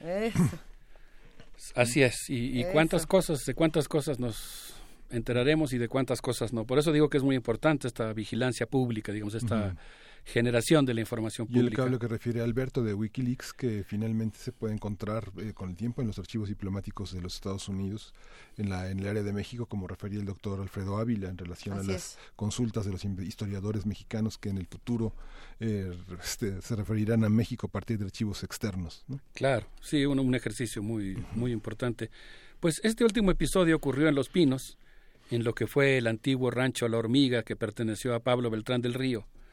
Este evento ocurrió el día primero de julio de 2012. Perdón, no es cierto. Me estoy brincando el cuarto episodio. Este es un quinto que sería como el colofón. Eh, regreso nada más Tenemos al anterior. tiempo para los dos, ¿eh? Tenemos tiempo para discutir los Muchas dos. gracias. Eh, eh, resulta que en la víspera del segundo debate entre candidatos presidenciales durante la campaña del 2012, Alejandra Sota se presentó a las 5 de la mañana a la casa de Josefina Vázquez Mota el día del debate. Tú te imaginas, todos los candidatos están casi como los deportistas en sus áreas de concentración o en sus retiros, eh, preparándose para el debate. Y ella se presenta a las 5 de la mañana para pedirle a Josefina Vázquez Mota que no golpeara a Enrique Peña Nieto. Eh, pues e- esto y otras actitudes que tuvo Alejandra Sota, que en aquel entonces era de las colaboradoras más cercanas del equipo de Felipe Calderón, eh, estuvieron incidiendo siempre en el sentido de que la candidata del PAN no golpeara a Enrique Peña Nieto. Tan fue así que todo parece indicar, aquí sí hay una sombra de dudas, y lo plantea Álvaro Delgado, que incluso eh, el equipo cercano a Calderón, al parecer a partir de la hora senador Gil Swartz, retira los spots que decían Peña no cumple y que estaban provocando que el candidato priista bajara entre un punto y un punto cinco por ciento en las preferencias electorales cada semana. El retiro del spot pues fue con la obvia intención nuevamente de evitar el triunfo de Andrés Manuel López Obrador sí, y a abandonar a la, a la candidata del PAN. Eh, Este punto que podría subir, bajar o irse para cualquier lado de Enrique Peña Nieto no iba a ir de- en definitiva Josefina Vázquez Mota, independientemente de, de lo que ella intentara hacer como un ataque, ¿no? Era directamente para Andrés Manuel López Obrador. Ahora, lo que sí es un hecho, según lo plantea Álvaro Delgado en su texto y sobre lo cual no existe ninguna duda, en el caso anterior, digamos, faltan algunos detalles para saber específicamente quién dio la orden de retirar los spots, pero lo que no es eh, no está a tela de juicio porque ya está confirmado es que el día 12 de septiembre de 2013, una vez concluida la elección, Alejandra Sota cobró 348 mil pesos del gobierno del doctor Erubiel por la elaboración de un análisis de la agenda política del gobierno. Y en octubre de 2014, la Secretaría de Hacienda, en aquel entonces a cargo de Luis Videgaray, le pagó 200 millones de pesos a Alejandra Sota en una licitación que ganó por concurso frente a otros tres competidores. O sea, se, se, cumplió con el procedimiento, que era poner a concurso la licitación, nada más que los otros tres competidores, insisto en que esta es la versión de Álvaro Delgado, los otros tres competidores eran del equipo de Alejandra Sota, que presentaron propuestas menos eficientes que la de ella. Y entonces ella recibió esta eh, gratificación de 200 millones de pesos. El 13 de, de diciembre de 2015, Benjamín Gil, esposo de Alejandra Sota, se convirtió en el jefe de la unidad especializada en ética del gobierno federal e instaló los 300 comités de ética en las dependencias del gobierno federal para evitar casos de corrupción y conflictos de interés. Así está la situación. Este es el cuarto evento, Luisa. ¿Cómo, cómo ves? Pues es, interesante pensar nuevamente en dónde están todos estos, dónde están todos estos sujetos. Estamos eh, precisamente hablando de los que integran al PAN y al PRI. Eh, en este momento no estamos hablando tanto de los que están en el PRD. Bueno, sí se mencionó el PRD, se menciona con Luis Miranda Nava. Esto es cuando el PAN se compromete a no aliarse con el PRD. No, pero Luis Miranda Nava es... no, eh, ajá, solamente para mencionar como lo que se hace. No, él no, es, no forma parte del PRD.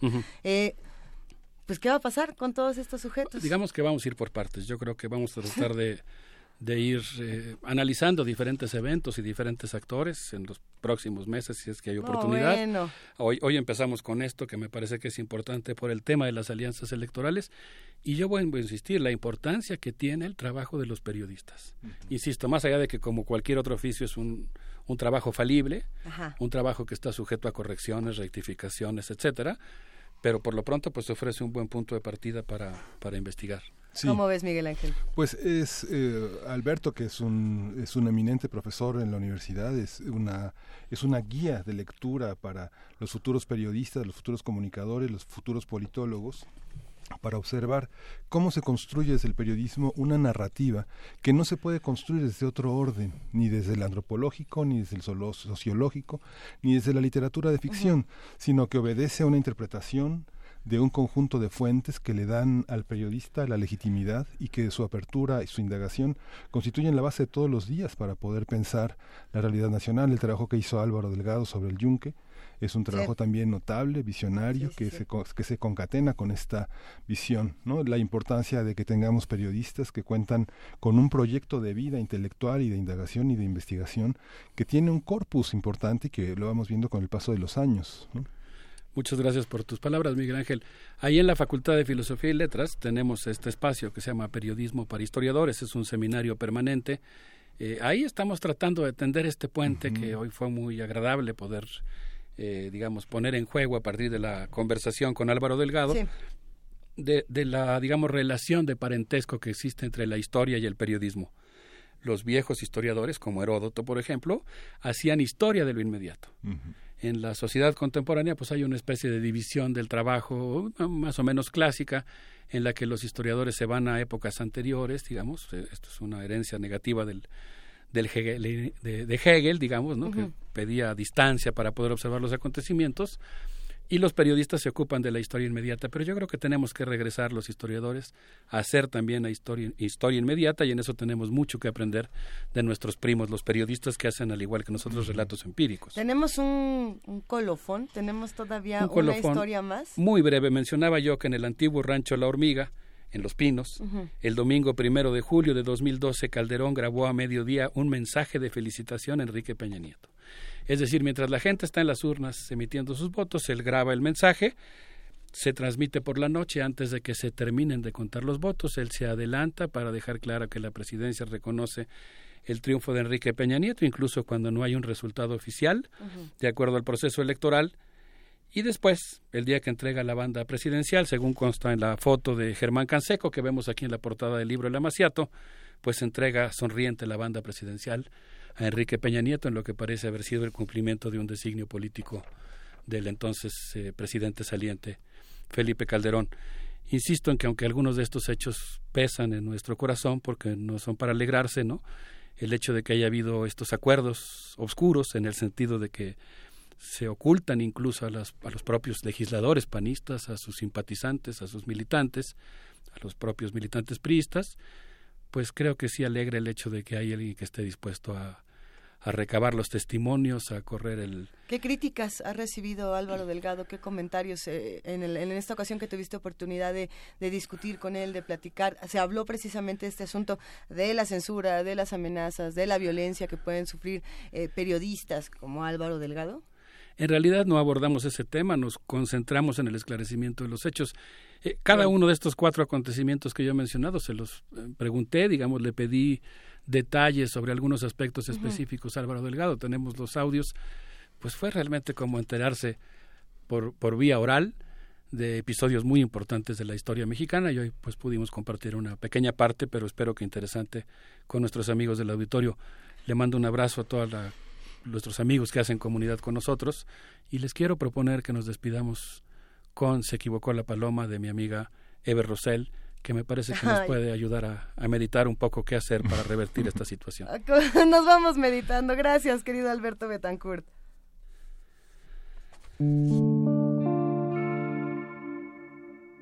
Se equivocó la paloma, se equivocaba por ir al norte fue al sur. Creyó que el trigo era agua,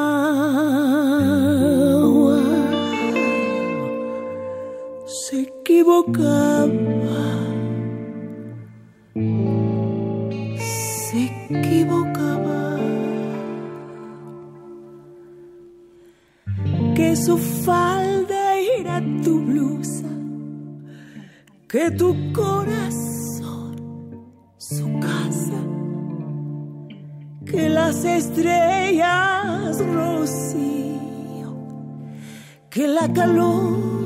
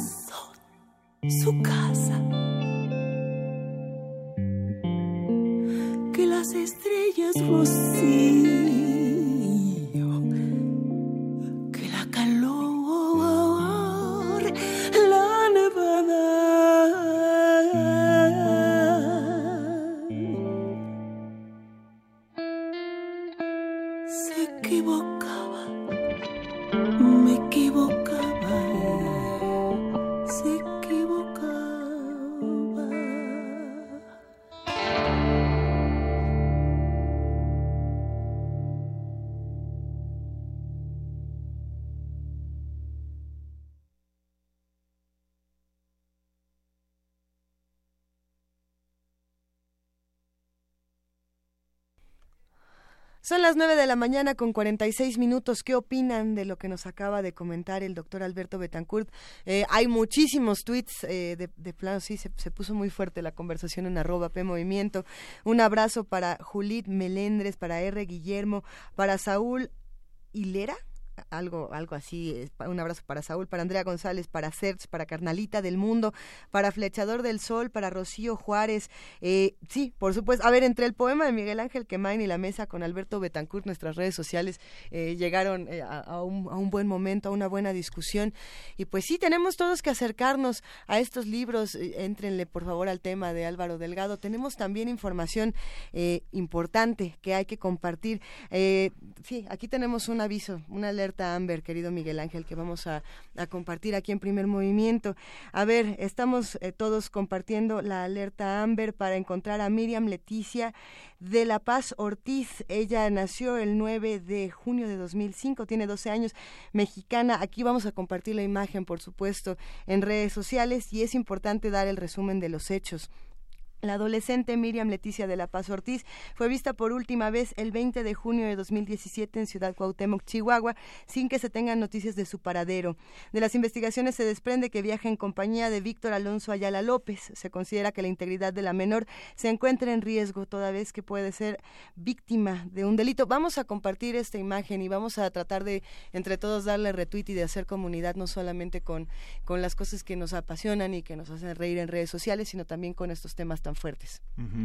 El deterioro del ambiente público, de la, de la criminalidad, de la, del miedo que creciente que mucha gente tiene. Eh, corresponde a algunas de las cifras que hemos compartido en este primer movimiento el día de hoy, que es el informe que dio la, la el Sistema Nacional de Seguridad Pública, uh -huh. en el que señala los crímenes, los homicidios dolosos, pero señala también lo de las eh, la, la, parte del plagio, de eh, lo que va del año 568 personas denunciaron haber sido plagiadas sí. en enero 111 y en mayo nuevamente se repitió la cifra y es muy interesante porque ayer hubo un foro en el, el foro del secuestro en México, Diálogos para su combate y prevención, que organizó el INACIPE, el Instituto Nacional de Ciencias Penales, en el que Patricia Bugarín Gutiérrez, quien es la coordinadora nacional antisecuestro, uh -huh. señaló que ha crecido de manera alarmante el tema de el secuestro, del autosecuestro.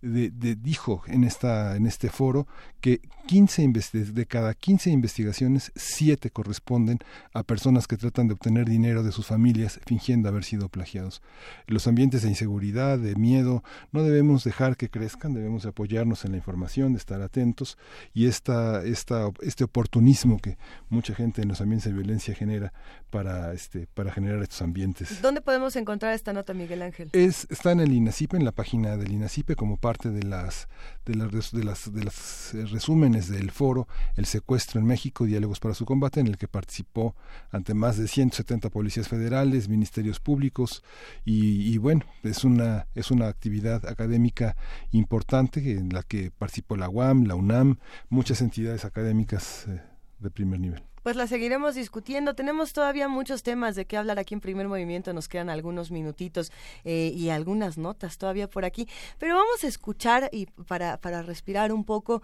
Gotas de Plata, esta producción de Radio UNAM. Ah, hablemos de Alberto Bojorques. Go, go, Gotas de plata. Gotas de plata. Gotas de plata. Gotas de plata. El cine en dosis homeopáticas.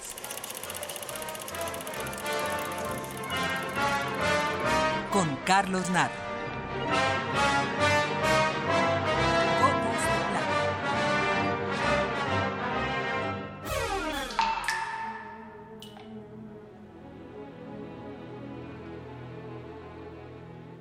La mañana del 14 de julio llegó con pésimas noticias.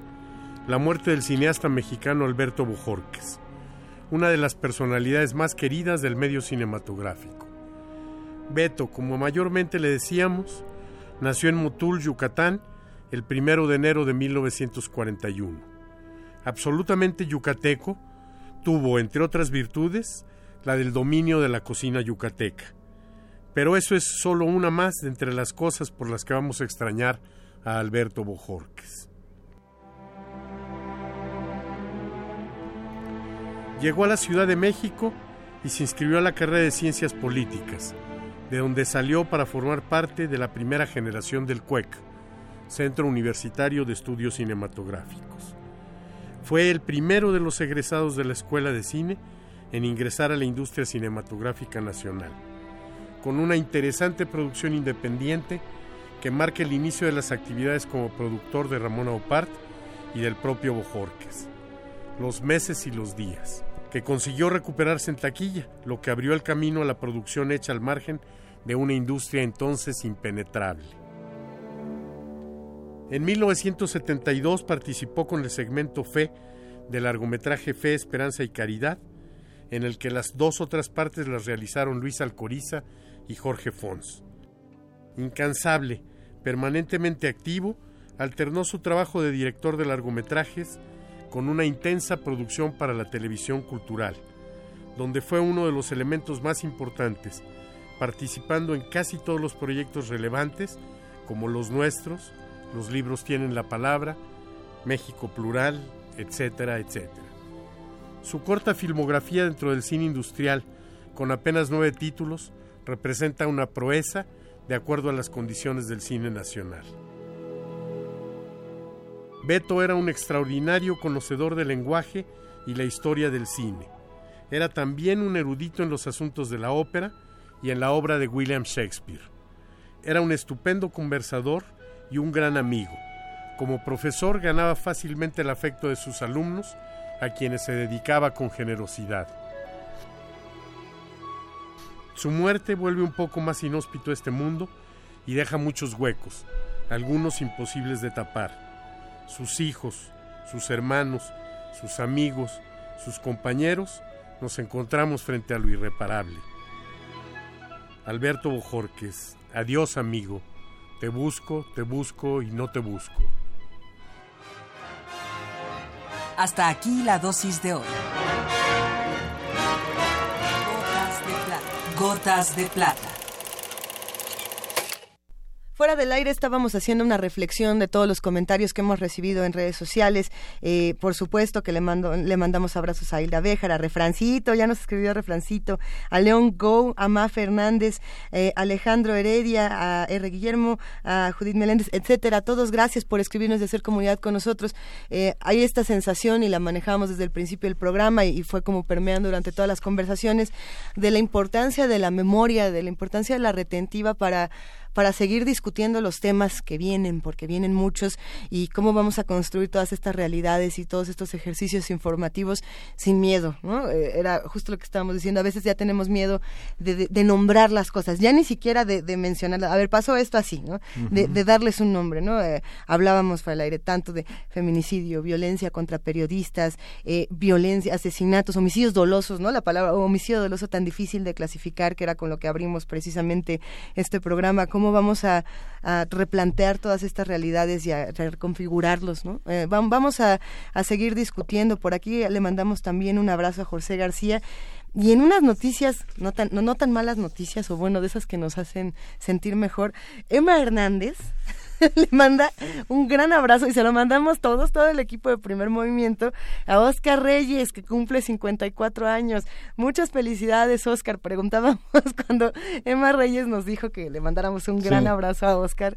No, Emma Hernández, a Oscar Sí. Reyes. Decíamos, pues, ¿cuántos cumple? ¿No? Eh, 54. Pues ya tenemos listos los, ya tienen listos los gorritos, las velas, el confeti. Queremos pastel. Queremos pastel y globos. que nos manden un pastel para que nos reconciliemos un poco con la realidad. Eh, sí, tratemos de no dejar de festejar, de no, de no abandonar los ejercicios lúdicos, que también era otra cosa que estábamos comentando, ¿no? La, eh, esta, esta parte tan lúdica, tan llena de sentido del humor que tiene la comunidad, por ejemplo, LGBTTI, que, dicen, bueno, sí, estamos sufriendo eh, transfeminicidios, eh, estamos sufriendo homofobia, el camión transfóbico que circula en Cancún, en la Ciudad de México, etcétera, y lo vamos a vivir con humor y nos vamos a burlar de todas estas violencias mm, y cuando digo burlar es como las vamos a burlar, ¿no? Vamos a pasar, vamos a pasarlas y vamos a, a organizarnos de una manera diferente. Es una cosa que lo hemos discutido también aquí, cómo le han hecho todos los integrantes de esta comunidad para organizarse y defender sus derechos como ninguna otra comunidad a lo mejor lo ha hecho a lo largo de los años, ¿no? Que sí. es interesantísimo. Y no es la primera vez que como una estrategia electoral eh, este difunden el miedo como uno de los valores Ah, para sí. hacer para atrás a la sociedad civil, a los vot- a los votantes, a los ciudadanos. No debemos de tener miedo, debemos de tener empuje, valentía y enfrentar eh, nuestra realidad política como es. ¿no? como es, tal cual. Por lo mismo queremos hacer esta petición a todos los que nos escuchan, a que el día de mañana que tenemos la curaduría musical que precisamente construyen los que hacen comunidad con nosotros, eh, pues mándenos canciones que precisamente hablen de esto, de no tener miedo, de construir realidades de maneras distintas. Eh, con eso nos podemos quedar. Recuerden que estamos en arroba P en diagonal primer movimiento UNAM y en el teléfono 55 36 43 39. Mañana regresa nuestra jefa de información, Juana Inés de ESA, nos va a contar de todos los planes que estuvo realizando, todo, toda esta agenda interesantísima, la, la abrazamos. Y bueno, pues tenemos entonces, que, a ver, postales sonoras, Postales Canciones. sonoras, canciones. eh, poesía necesaria. Todo lo que nos pueden mandar para hacer comunidad. Mañana ustedes construyen este programa. De hecho, todos los días son ustedes los que lo construyen. Así que, ¡ay! ¡Órale! Y Estábamos- pasen, pasen a nuestras instalaciones. Ya está la Gaceta UNAM de este. Pero se me de está este- revoloteando Sí. la Gaceta UNAM, nada más de pronto llega Frida Saldívar aquí a poner el desorden, uno muy tranquilo. ¿Qué pasó, productora de Primer Movimiento? ¿Cómo estás, Frida? ¿Qué tal? Muy buenos días. Ya es jueves. Abeja reina. Hola, ¿qué tal? Los invitamos a que se queden aquí en el 96.1 de FM, ya que viene Calmelcalic a las 6 de la mañana. y hoy conocerán. Y. Así es. Productor Paco Ángeles y conduce Vania Nuche. Hoy con el tema sobre la lengua náhuatl y está con el ex- estarán con el experto, el maestro Juan Hernández, hablante de esta lengua. A las 3 de la tarde escuchen a Juan Arturo Brennan con Diáspora de la Danza y a las 18 horas el programa completamente en vivo, Al compás de la letra. Es un programa sobre literatura con invitados muy especiales como los mismos escritores. Esto es una producción de Baltasar, de aquí, productor de Radio UNAM. Eh, un abrazo para Baltasar Domínguez, ¿cómo no? Y les queremos decir que ya está en nuestras redes sociales el primer movimiento, la transmisión del miércoles pasado desde la sala Julián Carrillo que hizo TV UNAM de 8 a 10 de la mañana, así que lo pueden consultar en el Facebook que es primer movimiento y también está la liga en Twitter que es arroba PM o arroba P Movimiento. Ahí está, querida Frida Saldívar. Muchísimas gracias. A ustedes que tengan excelente día y muy buen camino. Pues ahora sí que como nuestra profeta Frida Saldívar nos cuenta qué va a pasar en Radio UNAM, nosotros nos despedimos con The Prophet, el profeta de Alfa Blondie, este excelente cantante de Costa de Marfil, una recomendación de Ricardo Peláez, quien fue el curador musical de esta mañana. Nos despedimos, queridísimo Miguel Ángel Quemain, un, un gustazo compartir Sí. contigo esta mañana. Un gustazo. Estuvo bien divertido, ¿a poco no? Muy divertido, esperemos que para ustedes también lo haya sido. Y pues esto fue primer movimiento. El mundo desde la universidad y Alfa Blondie.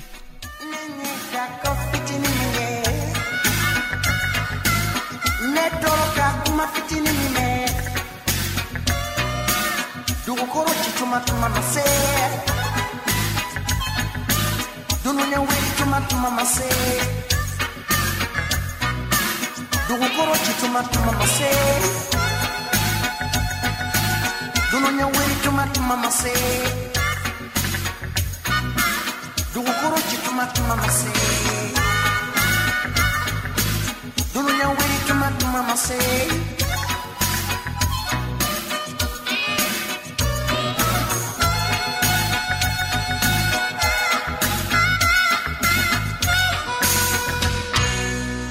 Alale kanechi ala neche neche neche neche alale kanechi ala neche neche neche neche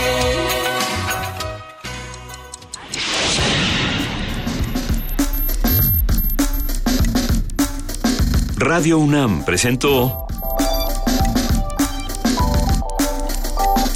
Primer Movimiento. El mundo desde la universidad.